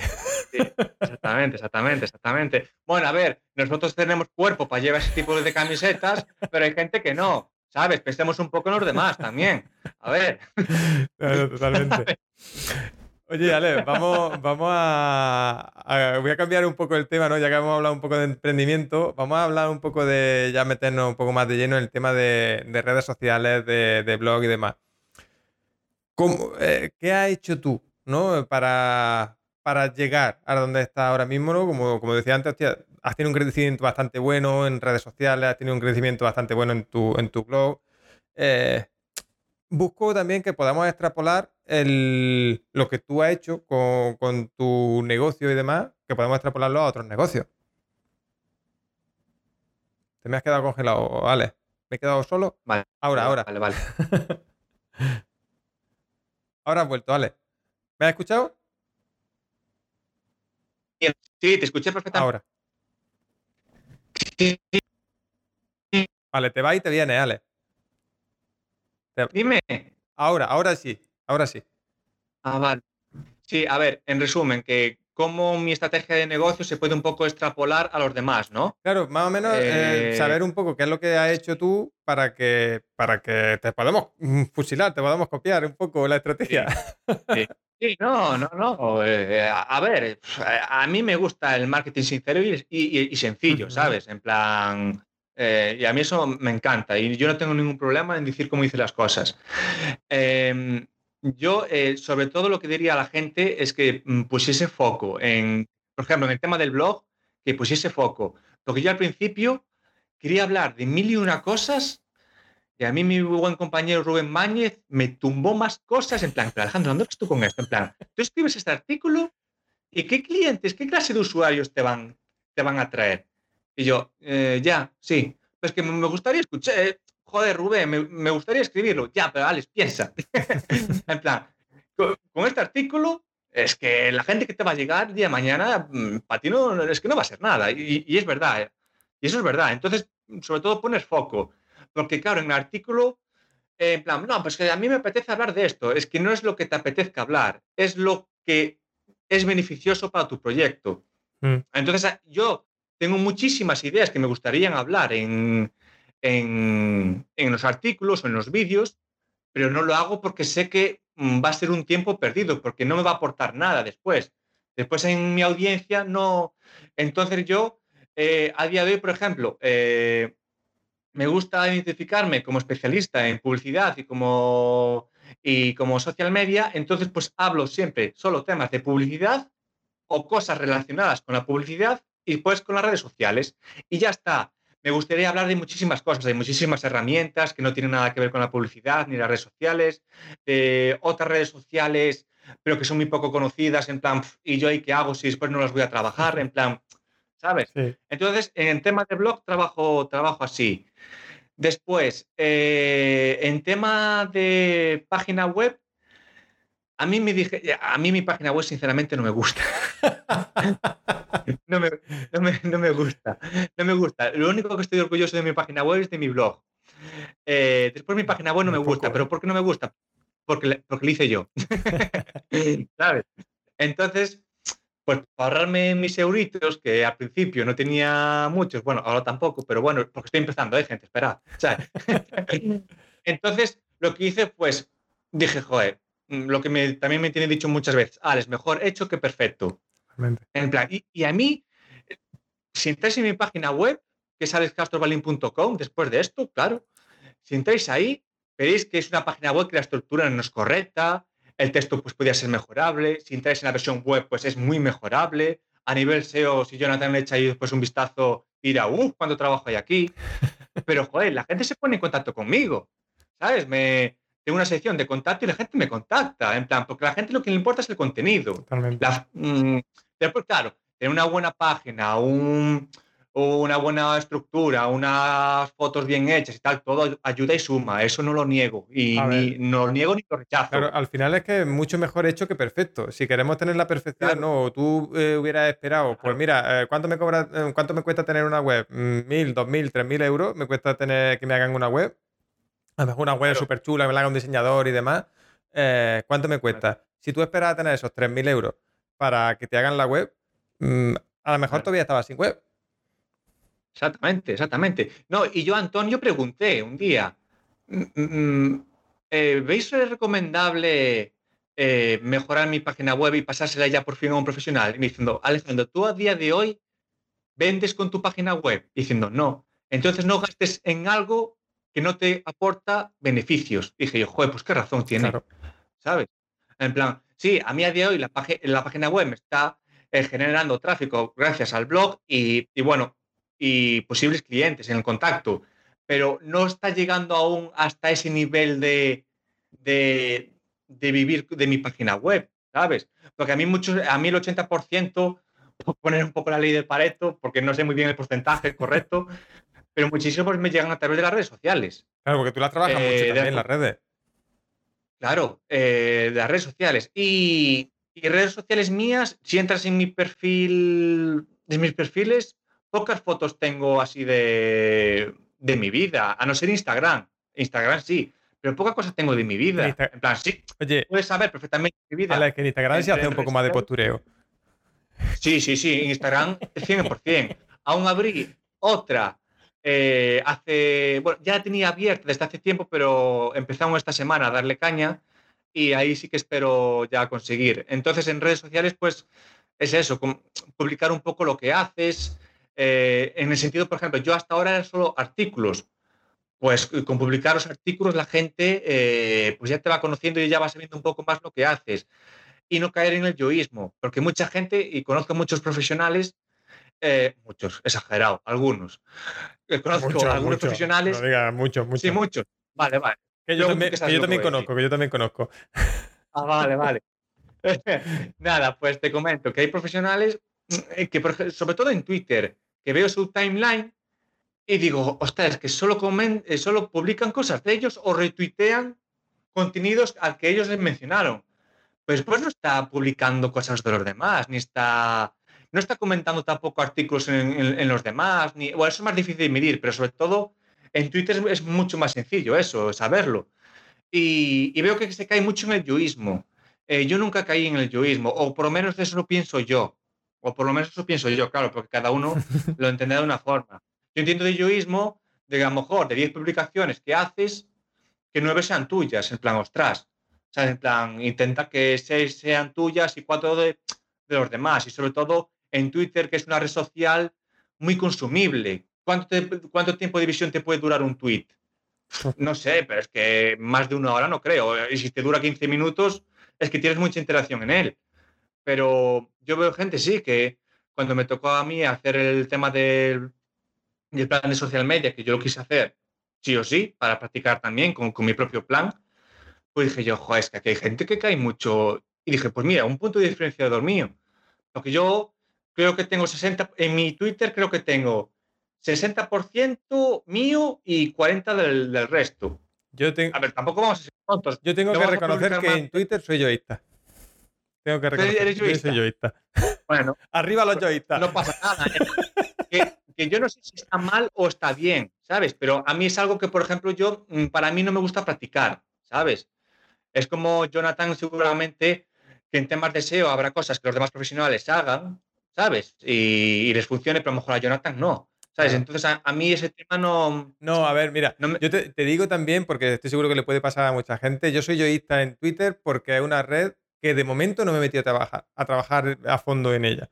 Eh, básicamente, lo que estamos haciendo con, Twitter es eh, agendar posts ¿no? que, y, republicar esos posts que tenemos agendados. Pero no me metido a trabajar de, lleno en ella y me gustaría, muchas veces por envidia sana, ¿sabes? Que veo a otros profesionales que, hacen que, hacen ese, ese microblogging que, que, es, Twitter y me molaría empezar. Lo que pasa es que no me da la vida para todo. Cuando Sí. pueda ponerle No, un ratico, pues a lo mejor le, le- a- soy menos yoísta. Pero ahora mismo, y creo, no es la mejor. Yo, mi crecimiento en Twitter es ridículo. Es decir, que el yoísmo, tal como tú estás diciendo, pues no es una buena. De hecho, que, si no me equivoco, tú empezaste después que yo en Twitter y tienes como tres o cuatro veces más seguidores que yo. Así que tu estrategia funciona mejor que la mía. Sí, Que- creo que sí. Creo que sí. Sí. ni idea, ni idea. Yo, yo Ni creo idea. que sí, ¿eh? creo que sí. Pero que es lo que te digo, al final eh, muchas veces lo- yo lo hago por, por comodidad más que otra cosa, ¿sabes? Porque mm, cuando voy poniendo artículos, eh, claro, los artículos que voy, que voy publicando yo los pongo ahí en Twitter, en, en el de este, para que vayan rotando. Y cuando tengo algún profesional, algún artículo de algún profesional que me llama la atención, lo, lo intento meter también, pero habitualmente son más míos. Y ya te digo, me, me Ya. molaría mucho eh, ir trabajando ese, joder, ese microblogging, no ir contando cosas, ir preguntando, ir teniendo más interacción, que ahora mismo la interacción que yo tengo en mi Twitter es ridícula. Y es precisamente por eso, porque la gente, pues, a lo mejor llega, me conoce, se suscribe, se, le- le- no me acuerdo, le da al me gusta o me sigue en Twitter o no me acuerdo cómo se llama ahora. ¿Cómo? Retweet. Re- No, ¿Te digo que, que me, me hace follow en Twitter y ya está, me sigue. Ah, sí. pero, pero no, tengo, no tengo mucha interacción y es por eso, porque al final mm, no, no, quizás no, no hago ese tipo de preguntas, no tengo, no tengo yo el- la interacción con la comunidad y me gustaría cambiar eso cuando llegue el momento, ¿vale? Pero es verdad que el, el yoísmo como tal en cualquier red no funciona. A ver, y tampoco se puede estar para todo. Sí, sí, sí, sí. eh, Antonio, ¿sabes? No se puede estar en todo. En plan, es que tú, por ejemplo, a lo mejor Twitter la tienes más enfocada a, a lo que es eh, más eh, difusión de tu contenido, pero pues las otras redes sociales las tienes ya un poco más, eh, ¿cómo se decir? Más, más expandidas, en plan que compartes a lo mejor ot- otro tipo de, de contenidos de otras personas, etcétera Mm, lo que es lo que dices, es que al fin y al cabo, eh, cuando trabajamos solos o tenemos un equipo muy pequeño, eh, tener bien optimizadas todas las redes sociales es que es muy difícil, sinceramente. es muy difícil. Es, es- es muy difícil. eh, y eso eh, es una parte que yo me di cuenta. Dije, vale, Alejandro, tú eh, voy a empezar con mi estrategia. ¿En qué redes sociales hasta ahora, por lo que vi, me estaban realmente funcionando? Dije yo, pues, mira, si a mí si a algún competidor directo me quiere escuchar, digo, LinkedIn a mí me va genial.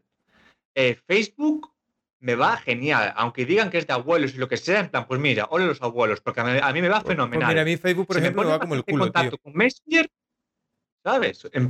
Eh, y después, Instagram no, pero claro, es que Instagram hasta ahora eran fotitos de poniendo morros, entonces, claro, eso, eso hay que voy a conseguir. Nada, es que, joder, es que LinkedIn, te curas un poco un post que vaya un- mm, afín a tu audiencia y es que el alcance orgánico de LinkedIn es increíble, si te lo curas un poco, ¿sabes? Que yo hice la, la prueba con, con, con este, con este primer post que creé, eh, que fue, bueno, un poco un sobre mí, un poco Ujú. par- un sobre mí un poco raro. Y, y joder, eh, en LinkedIn llegué a 600 personas y, y en, pero y sin embargo en Instagram llegué a 300 o a 290 y algo. Dije yo, joder, con LinkedIn, ¿sabes? Que sin yo estar tan activo en esa red social, ¡pum! a 500 personas. Sí, mira, justo, plan, que podía, Justo retomo una pregunta que dejaba aquí Alejandro en el. Otro Alejandro, en el, en el Sí. chat.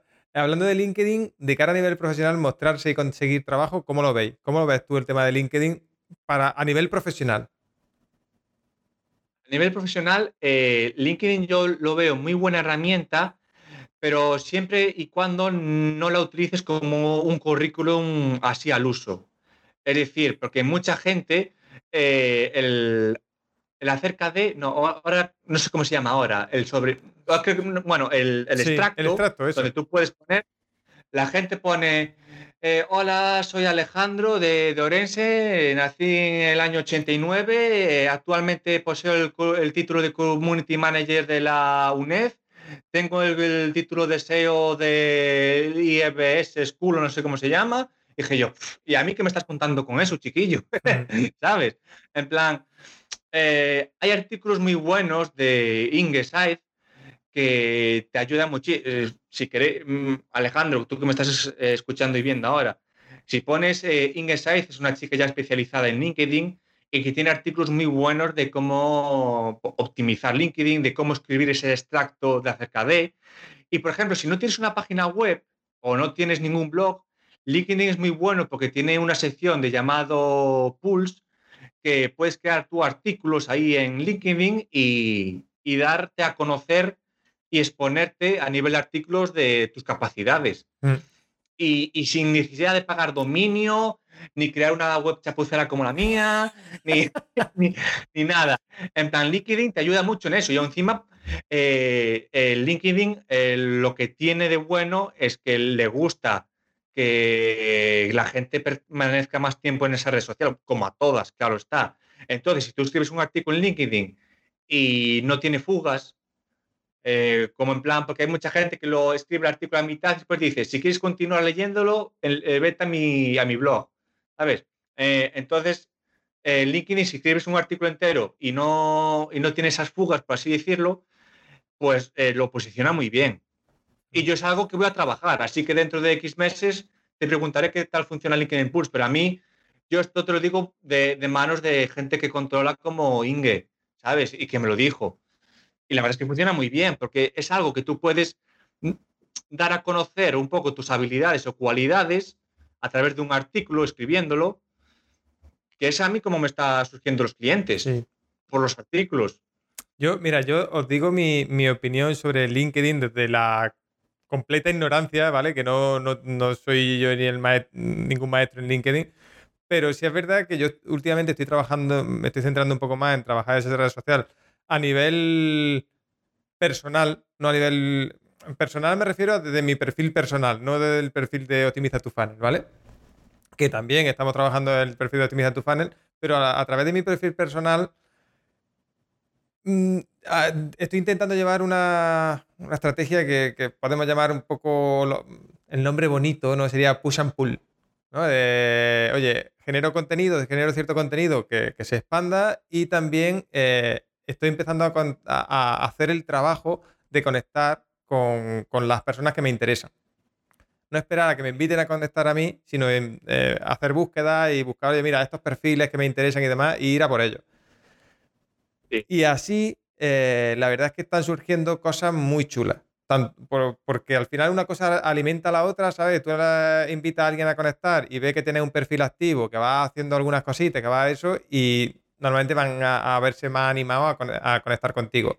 Y además, cuando conectas, pues, mm, oye, ya hemos conectado, ¿cuál es el siguiente paso? Vamos a hablar, vamos a esto, vamos... Eh, y pueden, em, pueden empezar a cerrar, eh, no clientes como tal, quizás, eh, de un primer contacto, pero sí algún tipo de colaboración. Mm, ya veréis, alguien que, algunos de los que vengan, pasen por aquí por el podcast, vienen directamente de esa de ese, ¿no? De picar puerta en LinkedIn, que perfiles que me han parecido interesantes y me los voy a traer para acá para que los conozcáis, básicamente.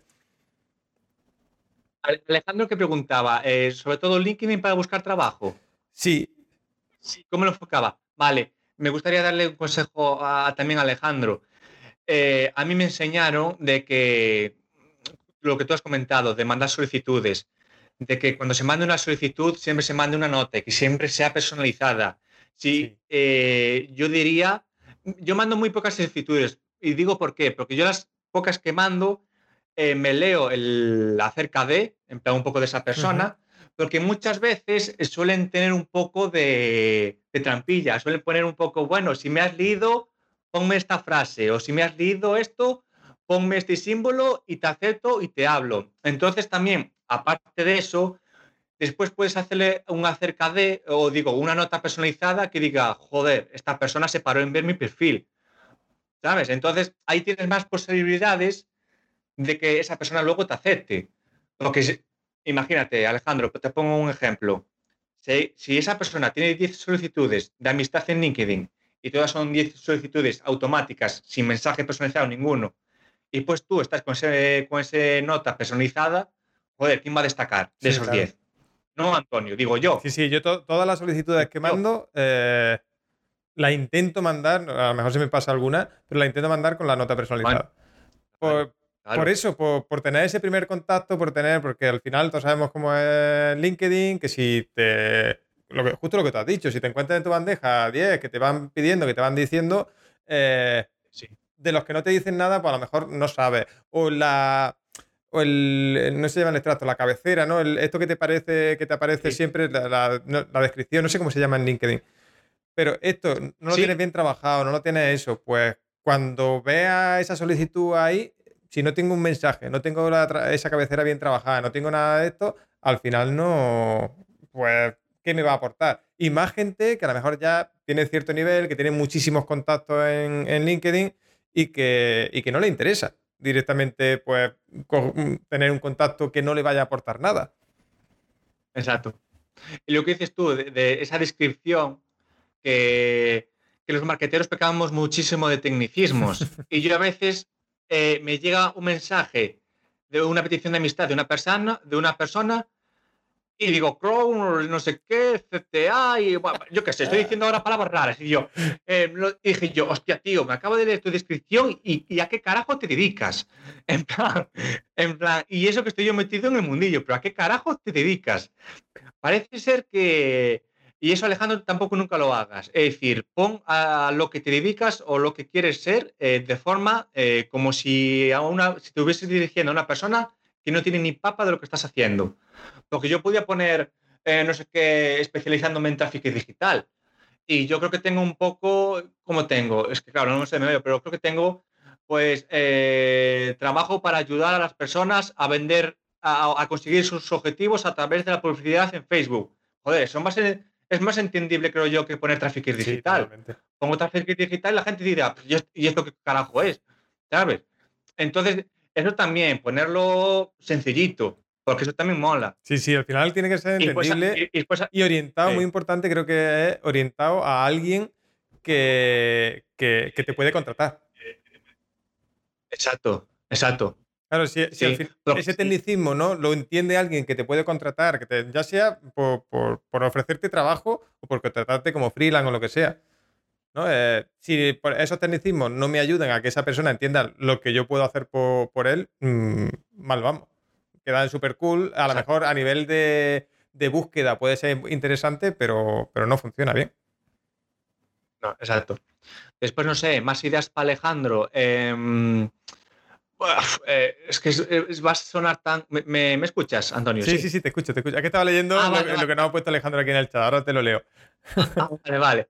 Pues después me lo dices, porque yo no tengo el chat y no lo puedo leer. Eh, otra cosita, Alejandro, que, parece tan obvio que parece una tontería, pues que a día de hoy lo veo. Eh, la foto de perfil. Joder, que no sea una foto de perfil a lo mejor en la playa, o en el puente, o con gafas de sol. Porque a mí me tienen llegado solicitudes de amistad eh, mm, para esas redes sociales y yo sinceramente a veces ya los, ya los quito por la foto, en plan, no, este, este no va serio por aquí, en plan, esto, este no, entonces ya lo quito. Y, no deja de ser LinkedIn una red de profesionales. E, e, ellos, ellos mismos ya se sitúan y se, se diferencian de las demás redes por eso. Entonces, no pongas, claro, en TikTok puede quedar muy bonita esa foto, pero en LinkedIn, LinkedIn no. Entonces, por lo menos una foto normal. Tampoco te estoy pidiendo que vayas al fotógrafo y te pongas el traje y corbata, no. Pero una foto así, normal y ya está. No pongas ni morritos, ni, ni el entrecejo así, ¿sabes? Ni la foto de la boda, ¿eh? que he visto muchos perfiles en LinkedIn que ponen la foto de una boda, se recortan un poco y ya está. ¿Sabes, ¿Sabes, lo que tengo visto yo? La foto de una foto, es decir, la foto carné. No me digas. Y después y pues sacarle la foto a la foto de carnet. Joder, tío. Y dije yo, hombre, ole. Un día, a día de hoy que tenemos móviles, ¿no? Que, que, todos tienen una cámara más o menos aceptable, hacer una foto de una foto me parece un poco raro, pero. A ver, Antonio, que yo estoy aquí hablando y dando consejos de LinkedIn y a lo mejor eh, veis, eh, entre a mi perfil y veis muchos fallos y tal, pero yo son cosas que veo que me han ayudado, ¿sabes? A, a mejorar y yo puedo tener, claro, muchísimos fallos. Eh, lógico está. Pero igual que yo, ¿eh? Que, yo, estamos dando ahora, por ejemplo, consejos de LinkedIn que, de cosas que, yo estoy haciendo, por ejemplo, he dicho yo estoy haciendo y a lo mejor no es lo más apropiado. A mí ahora mismo os puedo decir que tal y como yo lo estoy haciendo ahora, me está funcionando bien. Eh, no sé si me podría funcionar mejor, que seguramente sí, por supuesto. Pero, pero bueno, es lo, que, es lo que tengo. Mira, te leo lo que, lo que nos decía Alejandro por aquí. Dice, mi solicitud la solicitud que me ha hecho eh, ha sido eh, limitarse a darle a unir. Porque ya sabes quién soy. Claro, pues, aquí no, no, es tanto eso. pero recibe spam de gente que me manda su nota personalizada vendiéndome el máster y el curso de turno. Lógicamente me parece muy inapropiado escribirle a alguien con una me parece muy apropiado, perdón, escribirle a alguien con una nota previa, pero veo que aunque muestres tu power y tus habilidades eh, se vean, no veo que sea una red como lo vendían, de contactos laborales. Pero ya dice que, no ha explotado nada. Y, dice que su foto de, de perfil de macho alfa. vale, vale. Pues ahí ya estás dando autoridad. Sí, sí. Oye, bienvenido, José Luis. Ya te veo por aquí. ¿Qué dijo? ¿Que era relevante o irrelevante? Relevante. Eh, apropiado enviar a alguien una nota previa. A mí no me parece apropiado, la verdad. Apropiado, sí, una nota previa para darte, para presentarte, para decir. No. Sí, pero es que yo. No, a ver, a lo mejor te No, lo que dice es que muchas veces, y eso, vamos a hablar un poco de eso. Hay mucha gente que directamente en esa solicitud de contacto te vende del tirón el. el oye, mm, cómprame mi curso, contrátame. A mí eso no me gusta nada. Y de hecho creo que no funciona. Yo eh, de ese tipo de solicitudes ahí mm, me vuelvo a meter con ellos, pero es que lo haces mucho, lo siento. Los closers, casi todos te entran por ahí. Oye, te voy a ayudar, eh, acéptame que te voy a ayudar a facturar no sé cuánto. Tío. Y mm, normalmente cuando me pasa eso, lo que hago es rechazar del tirón. No sé si al final eso es spam. Y el spam no nos gusta a nadie. ¿Vale? Entonces creo que no es una no es algo adecuado para, esto. ¿Qué lo preguntó Alex? Eso. Sí, sí, decía Alex que, le pasa, que recibe ese tipo de spam y que obviamente le parece adecuado el, escribirle a alguien esa nota privada, ¿no? Esa nota previa que, oye, pues presentándonos sin vender. Yo creo que al, final tenemos que... Sin vender, de, nuevo, me lo llevo a mi terreno, como siempre. Eh, al final tenemos que hacer de LinkedIn también un pequeño embudo de venta si tú le planteas, plantas a alguien delante un anuncio que, viene a ser esa nota previa eh, eh, mm, vendiendo, le están plantando un anuncio, pues te va a decir que no. ¿Para qué? ¿Para que la segunda le mande otro anuncio y, otro anuncio y otro anuncio? Pues no. y los pantas. Vamos a entablar un poco de relación, joder, que no nos cuesta tanto, que sí, que todos queremos facturar y todos queremos, pero no nos cuesta tanto entablar un poco de relación. Y bueno, es tan, tan erróneo, en mi opinión, eso como el que te hace te dice, oye Alejandro, un gusto tenerte, la verdad es que es un placer eh, que estemos eh, en contacto. Y al día siguiente, pumba, eh, te vende lo que sea. Eso, eso también es malo. Es que a veces, muchas veces, nos complicamos la vida, porque pensamos, si esto estará bien, esto estará mal. A ver, yo qué sé, yo, yo cuando ligaba, me diciendo, oye, ¿te quieres casar conmigo? No, joder, hay, una serie de etapas, ¿no? En plan, oye, pues te invito a un refresco, eh, tal, se va a, ir calentando el terreno. Pues en LinkedIn lo mismo, Alejandro, en plan, pues le metes una nota personalizada, vas comentando sus publicaciones, en plan, que, nunca caen en el pelotero, en plan, que sea un comentario pues realista y, sincero de, de lo que tú hayas leído de esa persona. Entonces esa persona dirá, llegará un momento que dirá, joder, pero esta persona que me está escribiendo, a lo mejor no todos los días, pero continuamente, ¿quién carajo es? Y a lo mejor ya empiezas a llamarle la atención, ¿sabes? Entonces, a lo mejor Alejandro, después de mañana, esa persona, que imagínate que es una persona de recursos humanos o una persona que trabaja en X empresa o, el propio jefe de, un comercio que tú quieres trabajar, el día de mañana que a lo mejor le pidas eh, oportunidad laboral, pues ya tendrá un conocimiento de ti. En plan, pues esta persona mía está activa en mis redes y está... Es como todo. Sí, totalmente. Yo si Antonio de repente te digo, oye Antonio, ¿me das un crédito de 5.000 euros? Y te digo, Antonio ahora mismo cierra, cierra streaming, ¿sabes? claro, pues, claro. Pero porque no, aún no tenemos ese nivel de cercanía tan, tan, tan elevado. Y, claro, yo de repente que a Antonio, imaginar que no nos conocemos de nada, pumba, te, te, te planto en la cara mi curso de 50 euros o lo que sea, tú, lo que haces es romper el papel y con lógica. Sí, es así. Tenemos que ver, mira, yo lo que estoy haciendo, os digo lo que estoy haciendo yo, por si os ayuda y queréis. Yo siempre, cuando mando esas solicitudes de, contacto en, en, LinkedIn, intento buscar un punto de colaboración o de, ¿sabes? Oye, mira, vamos a ver cómo podemos colaborar. Hay gente que directamente no te responde. Hay gente que te acepta y, no te responde. Y hay otra gente que directamente te da pie a seguir conversando. Oye, ¿en qué hayas pensado? ¿En qué esto? Pues a esa gente que te da pie, vamos a seguir manteniendo esa relación. Vamos a, oye, ya que hay interés, vamos a, seguir, ¿no? Oye, pues mira, he pensado en esto, o ¿qué te parece si hacemos esto? O, pero empezar a vender desde el minuto uno, es que creo que es muy mala idea. Y no sé si a mucha gente le funcionará o, no. O a lo mejor, repito, soy yo el que está equivocado y esa técnica funciona del carajo y yo no vendo más porque no me gusta ser tan agresivo, no lo sé. No, es que, a ver, sí, si lo hacen su... Pero claro, yo pienso que esa gente, a lo mejor de 200 le caen 5 o 10, ¿sabes? Entonces a lo mejor estarán contentos. Mucho, ¿eh? No lo sé. Creo. Pero bueno. Lo, sé. lo que eso no deja de ser un copia y pega y si no es un copia y pega, eh, lo único que hacen es borrar el nombre inicial y poner el tuyo. Sí. ¿Sabes? Y, ya está. pero es que, se nota, es que esas cosas se notan muchísimo que son copias y pegas. Se notan muchísimo. La verdad. Mira, eh, leo, sigo leyendo un poco el chat. Eh, Black One, ¿vale? José Luis, que, que, lo tenemos por aquí, que lo tendremos el día 14, dentro de un par de semanitas, estará por aquí en el podcast charlando con él. dice que desde que hace dos años más o menos puso lo de Marketing Manager, recibe casi a diario en email, plataforma, a mil cosas que supuestamente le van a traer lead y le van a arreglar la vida. Claro, al final eh, LinkedIn es una red que aunque no quiere, ¿vale? Tener eso, pero está, eh, hay muchas herramientas de automatización que buscan eso, perfiles que tengan marketing en, el nombre y, te listan y te acribillan a mensajes, ¿vale? Sí, sí, sí. Pero bueno, eso ya es publicidad, sí. ¿no? No, no, no. Mensaje de email muchas veces es a, pulmón. Ah, a pulmón. Mm. Pues, pues vale. Pues, no, sé si hay publicidad, que, puede ser también, pero, pero también me parece muy agresivo ese tipo de publicidad en. en joder, en LinkedIn. claro, en LinkedIn. Oye, si tienes una aplicación una que me pueda ser útil, no me digas que me lo vas a vender al final seguimos el embudo. Dame una prueba gratuita que a lo mejor me interesa, ¿no? Que no me cuesta nada, a lo mejor me interesa, lo pruebo y después me acribilla si quieres. Sí, sí, sí, sí. No, al final es una estrategia más agresiva, menos agresiva. Personalmente creo que para una relación a largo plazo prefiero una estrategia un poco menos agresiva. Sí.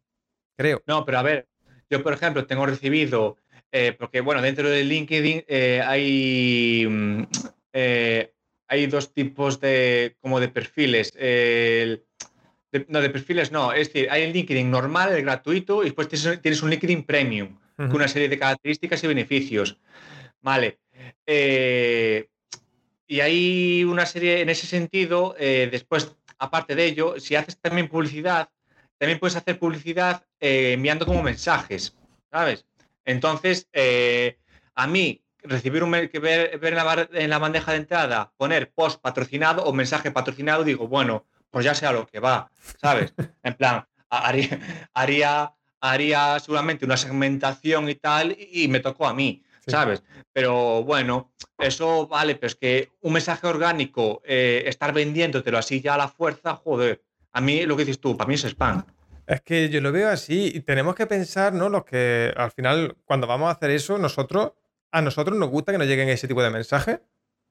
Yo siempre intento pensar eso cuando, cuando hago cualquier cosa, está en redes, en, eh, en, un email. Me gustaría que me llegara ese mensaje. A lo mejor un mensaje muy agresivo de venta o lo que sea, me gustaría que me llegara. Si es así, pues venga, para adelante. Si no es así, si a mí no me gustaría, pues ¿por qué lo voy a mandar? Si sé que le va a molestar a la mayoría de la audiencia que, que yo tengo. No sé, eh, es cuestión de, ver la estrategia que tiene cada uno y, demás, pero repito, no sé cómo funcionará porque no me gusta ese tipo de estrategia, entonces no la suelo utilizar. Mm, a lo mejor el que la utiliza es porque le está funcionando bien. Claro. Si no, a lo mejor cambiaba. Bueno, y, lo que hablábamos, lo que hablábamos también antes, el tema de los precios. Eh, a mí, no sé, nunca diré nunca, pero a veces me hace un poco de, digo, en serio, de, en el sentido de eh, curso de X, de X en X sector, de 395 euros y ahora está a 49. Y dije yo, joder, eh, en plan, ¿en serio valía 395? No me fastidies, ¿sabes? En plan, vete por ahí. ¿Sabes? Porque, ostras. Pero bueno, eso es una técnica, ¿sabes? técnica...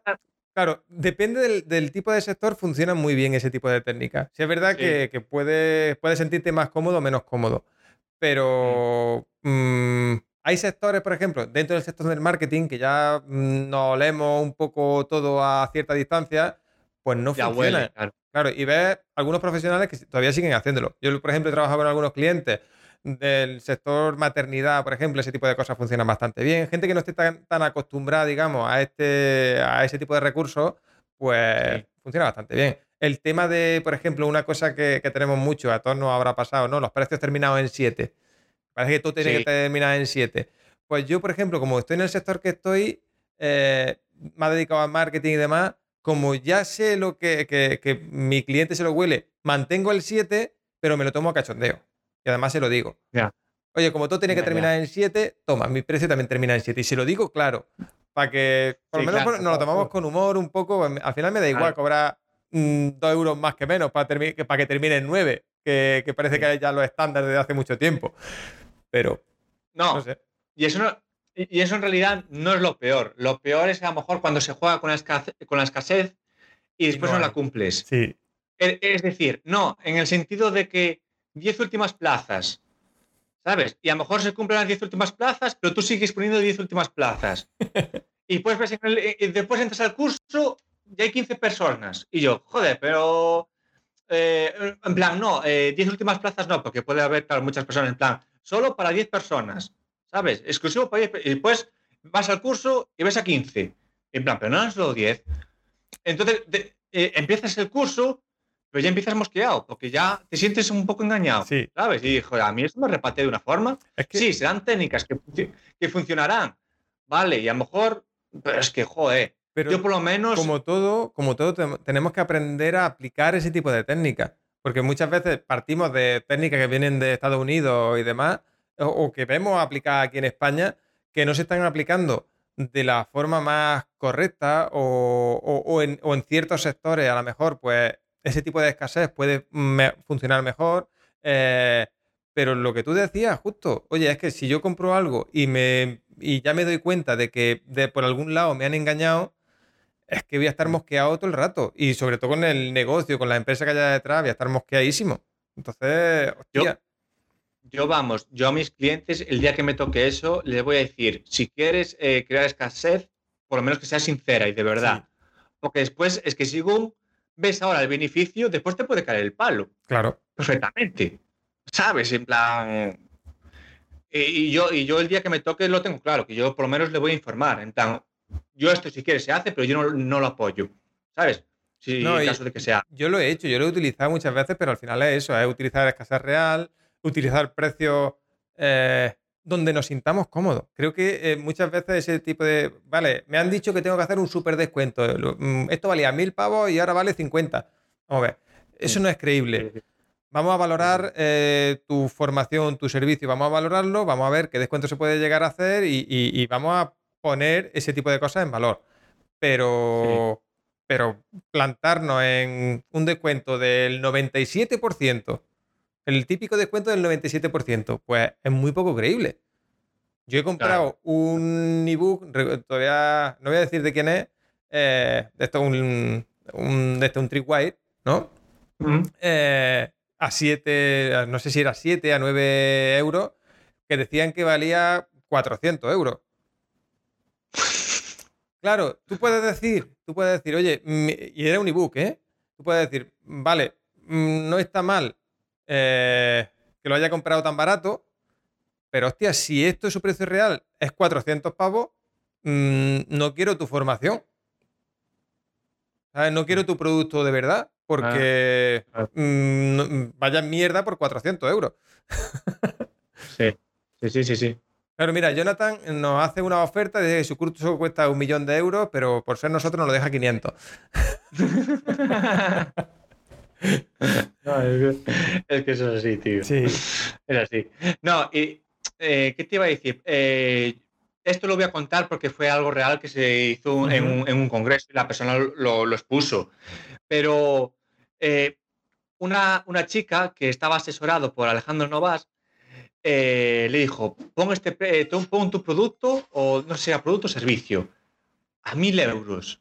Entonces eh, fue a, estaba en un congreso y bueno, estuvo promocionando su producto, su servicio a mil euros.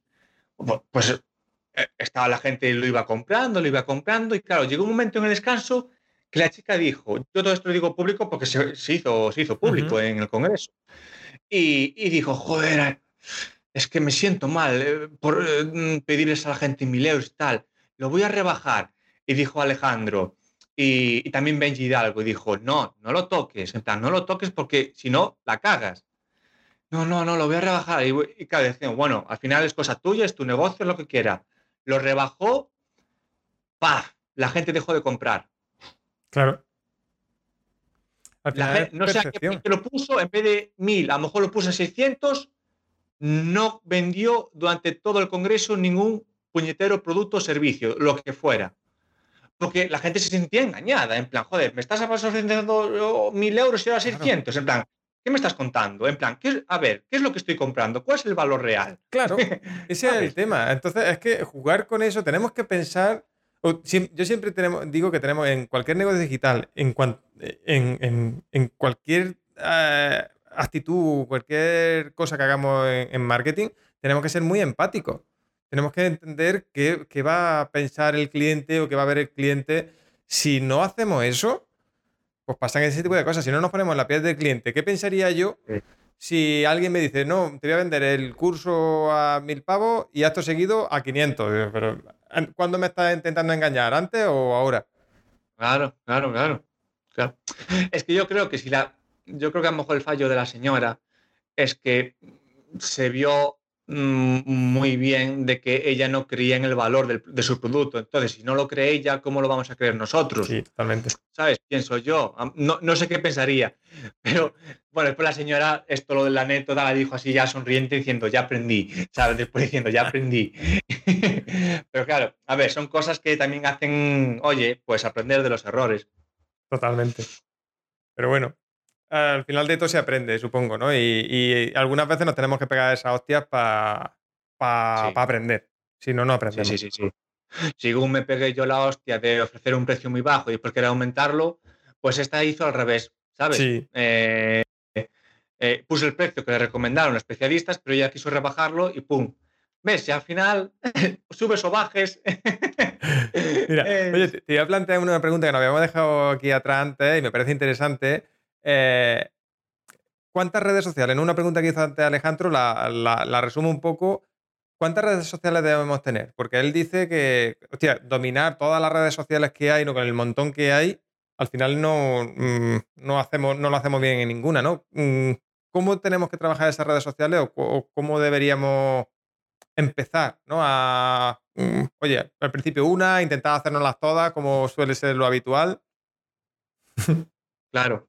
A ver, eh, esta es la pregunta también que, hace muchísima gente, en plan, ¿en cuántas redes sociales tenemos que estar? Claro. Eh, y yo, y yo, yo antes me la hacía, en plan, oye, ¿en cuántas redes sociales tengo que estar cuando estaba de formación? Y claro, la pregunta se resume sencillamente eh, dependiendo del tipo de audiencia que, que tú tengas, según el sector en el que estés, pues investigar en dónde está esa audiencia. Porque a mí no me vale de nada estar en la famosa TikTok, ¿sabes? Mm. cuando mi audiencia es de 65 años para arriba. ¿Sabes? Eh, porque a día de hoy no hay. También, también, ¿cómo puedes saber eh, si mi audiencia está ahí? Porque claro, estamos hablando de edad y esto de edad es muy, muy, muy genérico. Porque esto de edad, la verdad es que es muy genérico. Yo lo que hice para saber dónde estaba mi audiencia eh, era sobre todo, pues, joder, voy a hacer un análisis de mis competidores. Sí. Pero mis competidores de verdad. No, no una Vilma Núñez. ¿Sabes? Porque ¿a dónde voy yo? ¿A dónde voy yo? Tengo que hacer siete veces para igualar a Vilma Núñez. Y siempre y cuando Vilma Núñez pare. Porque si sigue la cabrita no, la, no me llegan a siete vidas. ¿sabes? Entonces, a ver, eh, competidores, competidores realistas, ¿sabes? Entonces, eh, haces el análisis de esos competidores, ves como herramientas como que tu, mujer te echó la bronca de esas herramientas de pago que te ayudan a ver también un poco el análisis y las métricas de los competidores para ver si les está funcionando, si no está funcionando, etcétera. Claro, te dejan verla hasta cierto punto, lógico. Pero desde ahí vas cogiendo pistas y, yo, por ejemplo, descubrí que mis competidores reales eh, están muchísimo en, muchísimo en Instagram, están muchísimo en, en, en, YouTube, LinkedIn están, pero eh, se peca de ese yoísmo que yo dije, ¿sabes? En plan, entonces yo creo que ahí puedo dar mi punto diferenciador y porque a mí me gusta un poco compartir también las cosas de los demás, ¿sabes? Y, y entonces ahí en, ese, en esas cosas pues se va viendo. Después también puedes ir viendo qué tipo de, de, contenidos le está funcionando la competencia. Entonces, pues oye, voy a probarlos yo también.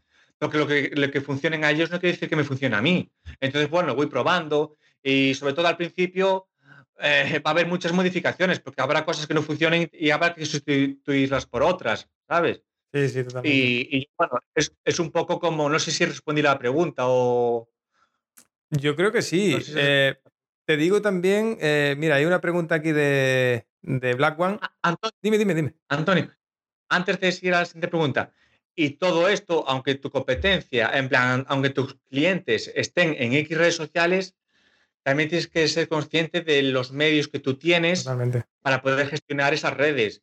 Porque imagínate que eh, tus, tus, clientes potenciales están en cuatro redes, pero por cualquier motivo mm, las manejas tú, las vas a manejar tú, pues prioriza, ¿sabes? No estés en las cuatro, porque al final vas a crear ahí un caldo de pollo que, que, no vas a ver a nada, porque vas a querer estar en tantas cosas que no lo vas a hacer bien. Entonces, a lo mejor es estar bien en dos pero muy bien en dos, que no regular en cuatro. Claro, yo creo, Eso también yo creo que ahí está el kit de la cuestión. Yo creo que todos hemos pecado un poco de empezar y querer empezar a todas, pero luego tenemos que, eh, nos damos cuenta de que no podemos abarcar todo rápidamente y tenemos que empezar a ver dónde nos sentimos nosotros más cómodos, ¿no? Oye, si mi cliente ideal está en Instagram y está en LinkedIn, Oye, si yo me siento más cómodo en Instagram por lo que, porque la entiendo mejor la red social, por lo que sea, pues a lo mejor tengo que apostar un poco más por Instagram y dejarme de historias, ¿no? Como yo he dicho antes, oye, yo Twitter es algo a lo que le tengo ganas de, meterme un poco más de lleno, por, entenderla mejor, por ver cómo, eso,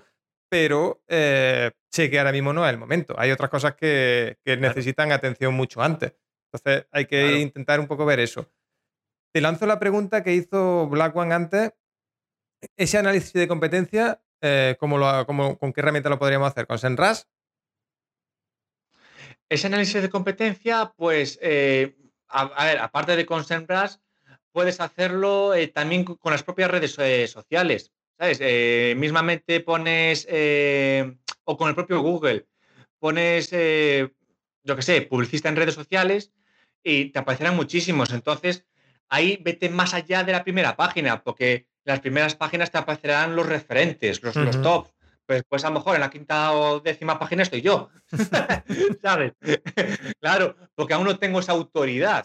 ¿Sabes? Entonces, pues vete un poco analizando y, cómo puedes saber un poco si es tu potencial competidor o tu competidor, mejor dicho, pues si se mm, semeja mucho los servicios que estás ofreciendo, si se, si se asemeja a ellos y también un poco el precio, también se asemeja. Porque si estás ofreciendo los mismos servicios, pero yo lo ofrezco a 200 euros y tú a 500 o a 900, porque eh, tienes más experiencia, es más completo o sabes abarcar más cosas, entonces yo no sería, no seríamos competidores, por así decirlo, porque no iríamos al mismo...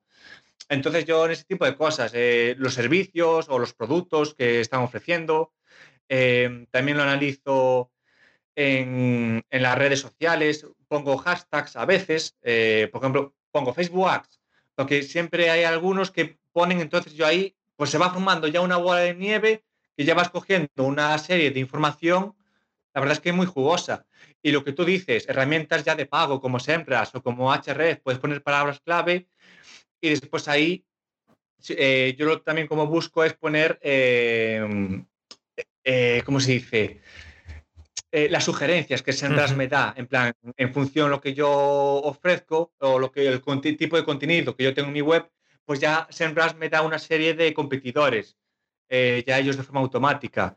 Eso también es una forma muy buena, pero bueno, eso ya son cosas de pago. yo intento poner siempre consejos eh, gratuitos. Genial. Oye, mira, te hago una, última pregunta de Alejandro y te hago yo algunas que, son las ocho y pico ya y, nos tendremos que ir a, comer y todas esas cosas. Eh, a ver, mira, Alejandro decía que, oye, para mi profesión sería una red social correcta Behance. No sé si la conoces, Alejandro. Eh, ¿Es el logotipo de una abeja o algo? No, Behance es de, si no me equivoco, es de Adobe. Y es para compartir cosas que haces, ¿no? En este caso, si no me equivoco, Alejandro era diseñador industrial. Ah, sí, ya estoy viendo. Sí, ¿Qué creadores muestran sus productos, ¿no? Sus, diseños. Vale. Ahí, eh, claro, dice que a lo mejor eh, quizás LinkedIn la ve para, más para estudios investigaciones más académicas y demás. A ver, yo te doy mi opinión y ahora si quieres compartes tú la tuya, Alejandro.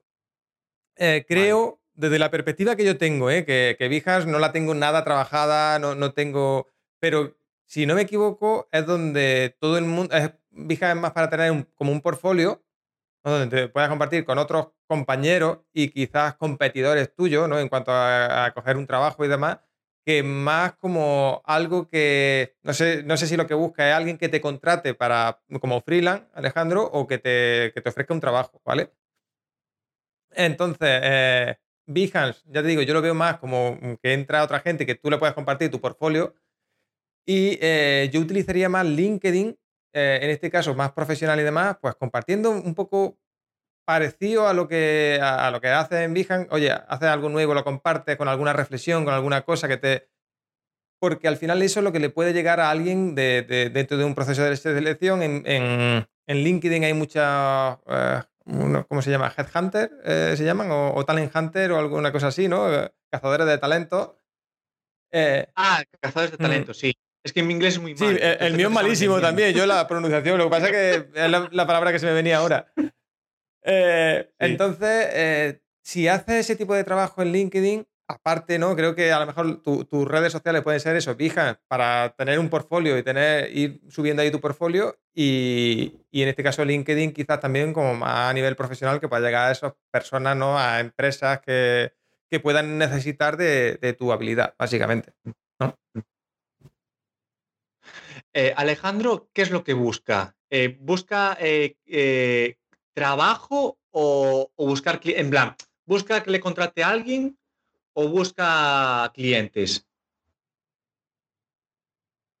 Lo, ponía. A ver, a ver, a ver, a ver. No, no. Lo ponía. No lo ponía, yo tampoco lo sé. No. Vale, voy a, voy a, voy a, voy a ver. Eh, lo, yo lo voy a enfocar un poco como si estuviese buscando clientes, ¿vale? Porque, porque si no, es que si no dependería un poco en mi opinión, en mi humilde opinión, eh, por lo que estoy viendo aquí, que estoy viendo Behance, yo lo veo bien porque es una, eh, es una plataforma muy de nicho, en plan, que la gente que va aquí ya sabe a lo que va, ¿sabes? Entonces, eh, para dar a conocer su trabajo, lo veía bien yo no descartaría para nada eh, las redes sociales que son puramente visuales, porque lo, veo que eh, Alejandro debe ser diseñador, ¿no? Gráfico, diseñador. Diseñador de industrial, si no me equivoco. Y mira, dice que eh, busca, no sabe, no sabe qué, rumbo va a tomar, si emprender o buscar trabajo. Si, emprender. Joder, tío, pues apuesta también a full por, por Pinterest.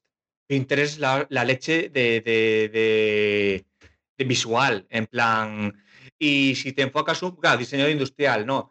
Eh, Pinterest es una red social femenina que creo que tiene el 70%, el 70 de sus usuarios son femeninos, pero es que es muy visual.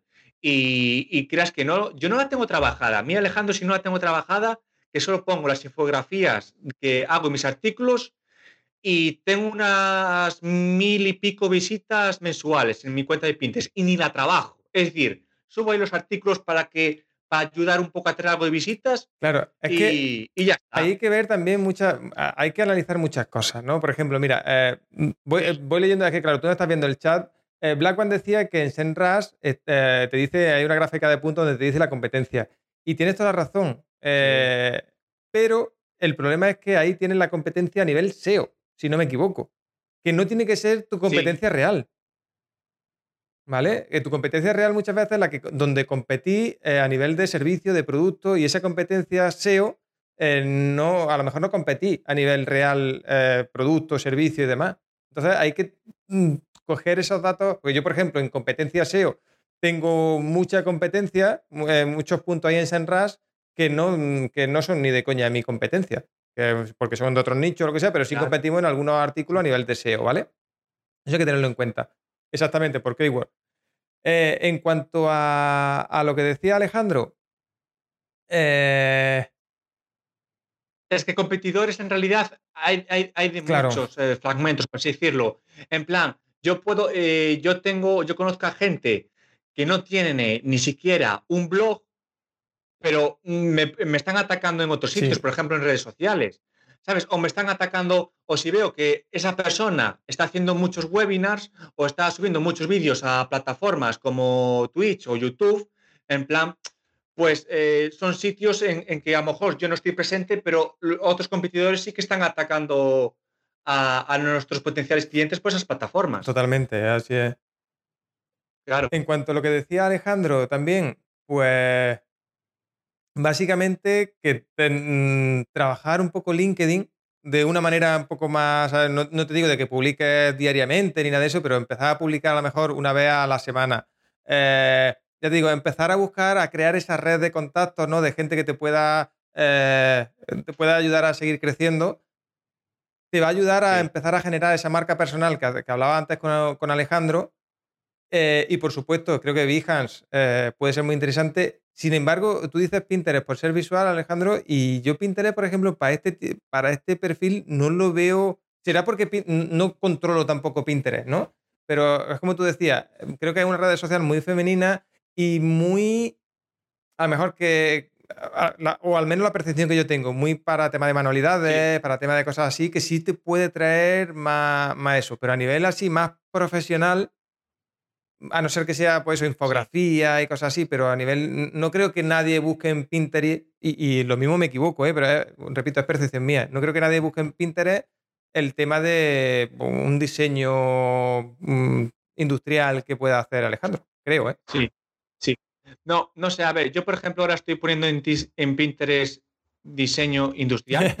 Aquí estamos haciendo las promociones, Alejandro, en directo. Mira tú cómo somos. Sí que buscan, ¿no? Mira. Y la verdad es que sí, que ¿Eh? dice, dice por aquí que sí que buscan en referencia, inspiración. Oye, pues a lo mejor eh, puede ser interesante. Sí, Por ejemplo, mira, muebles vintage, muebles estilo industrial a medida, 10 claves. Y mira, voy a, voy a entrar en este pin, muebles industrial. A ver qué pone. Eh, muebles vintage, muebles estilo industrial a medida. Y es de la página el Atelier del Artesano. Pues entro en su blog y a ver qué me da. ¿Y, quiénes son? Fabricamos muebles del estilo industrial a tu medida. Diseñamos y creamos una experiencia diferente. En Barcelona, Pontevedra, están ahí. Ah, los tengo cerca. Vale. Y mira, por ejemplo, en el último mes, mira, no, en la última semana que me pone que tuvieron 7.400.000 visualizaciones mensuales. ¿Sabes? Y es que yo acabo de entrar en mi cuenta y, y acabo de flipar porque tengo 2.000 visualizaciones mensuales. Y es que tengo 76 seguidores. ¿Sabes? Entonces, yo pienso que sí puede llegar a funcionar, porque yo, por ejemplo, cuando estaba buscando tatuajes eh, o para, yo inspirarme, para decir al tatuador, fui a Pinterest. Eh, cuando yo quise de, mm, buscar algún mueble para la casa de mis padres, miré también por Pinterest. Entonces, es que en Pinterest hay tantas cosas de, de todo, de moda, de bricolaje, lo que dijiste tú, de, sobre todo, bueno, lo que tenga que ver a nivel artístico ya están todos, diseñadores, tatuadores, pintores, eh, y pues infografías, que ya ves tú, yo tengo infografías de ventajas de los grupos de Facebook.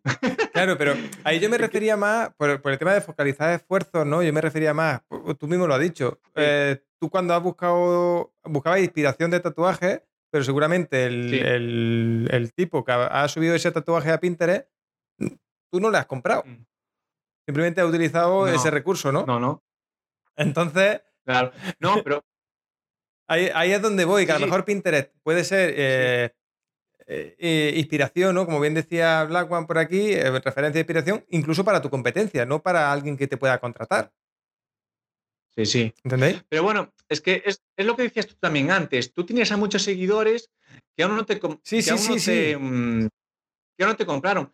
Pero que esa gente no te compre, yo pienso yo que no quiere decir que a lo mejor no te esté recomendando. Eso sí es verdad. Ahí sí es verdad. En plan, ostras, mira, pues necesito un chico para embudos de venta porque no acabo de captar eh, suficientes leads. Diciendo, y no sé cómo va esto. Diciendo, pues mira, yo sigo un tío que se llama Antonio, pues sigo, porque no quiere decir el que, el que no te compre, que no te tenga en cuenta. A lo mejor para un familiar, un amigo, un colega, a lo mejor sí, ¿sabes? Es que eso no se sabe. Eso, eso está difícil, ¿eh? Está, difícil de saber, sinceramente. Pero resumiendo, en mi opinión personal, yo me tiraría a redes eh, visuales. Porque que busca información de diseño industrial, que es algo puramente visual, quiere que sea una red social que esté preparada ya para que ese contenido se vea bien. Mm. Sí. Pienso yo. Sí, sí, puede ser. Mira, y además eh, apunta por aquí Jonathan en el chat que Pinterest te potencia el SEO. Eso yo es algo que no sabía. Así que, oye, es una opción. Bueno, y hasta aquí el podcast de hoy. espero que te haya gustado, que hayas disfrutado con esta charla que se nos ha alargado un poquito, disculpa. Eh, quiero que, bueno, que como siempre te pido, ¿no? Que nos des un poco de cariño, que nos digas a través de redes sociales, en comentarios, en iBox, en iTunes, en donde quiera que nos estés escuchando, eh, que te venga al, al, al blog de optimizatufanel.com y nos dejes ahí un comentario en, eh, justo en este episodio porque eh, nos ayuda a, seguir adelante, a saber que lo que hacemos tiene sentido, que lo que hacemos te gusta y eh, sobre todo nos ayuda a poder llegar a más personas que, a los que nos gustaría. Así que ya sabes, te espero en optimizatufanel.com, en todas las redes sociales, dime lo que te ha parecido este episodio. Un abrazo enorme y chao.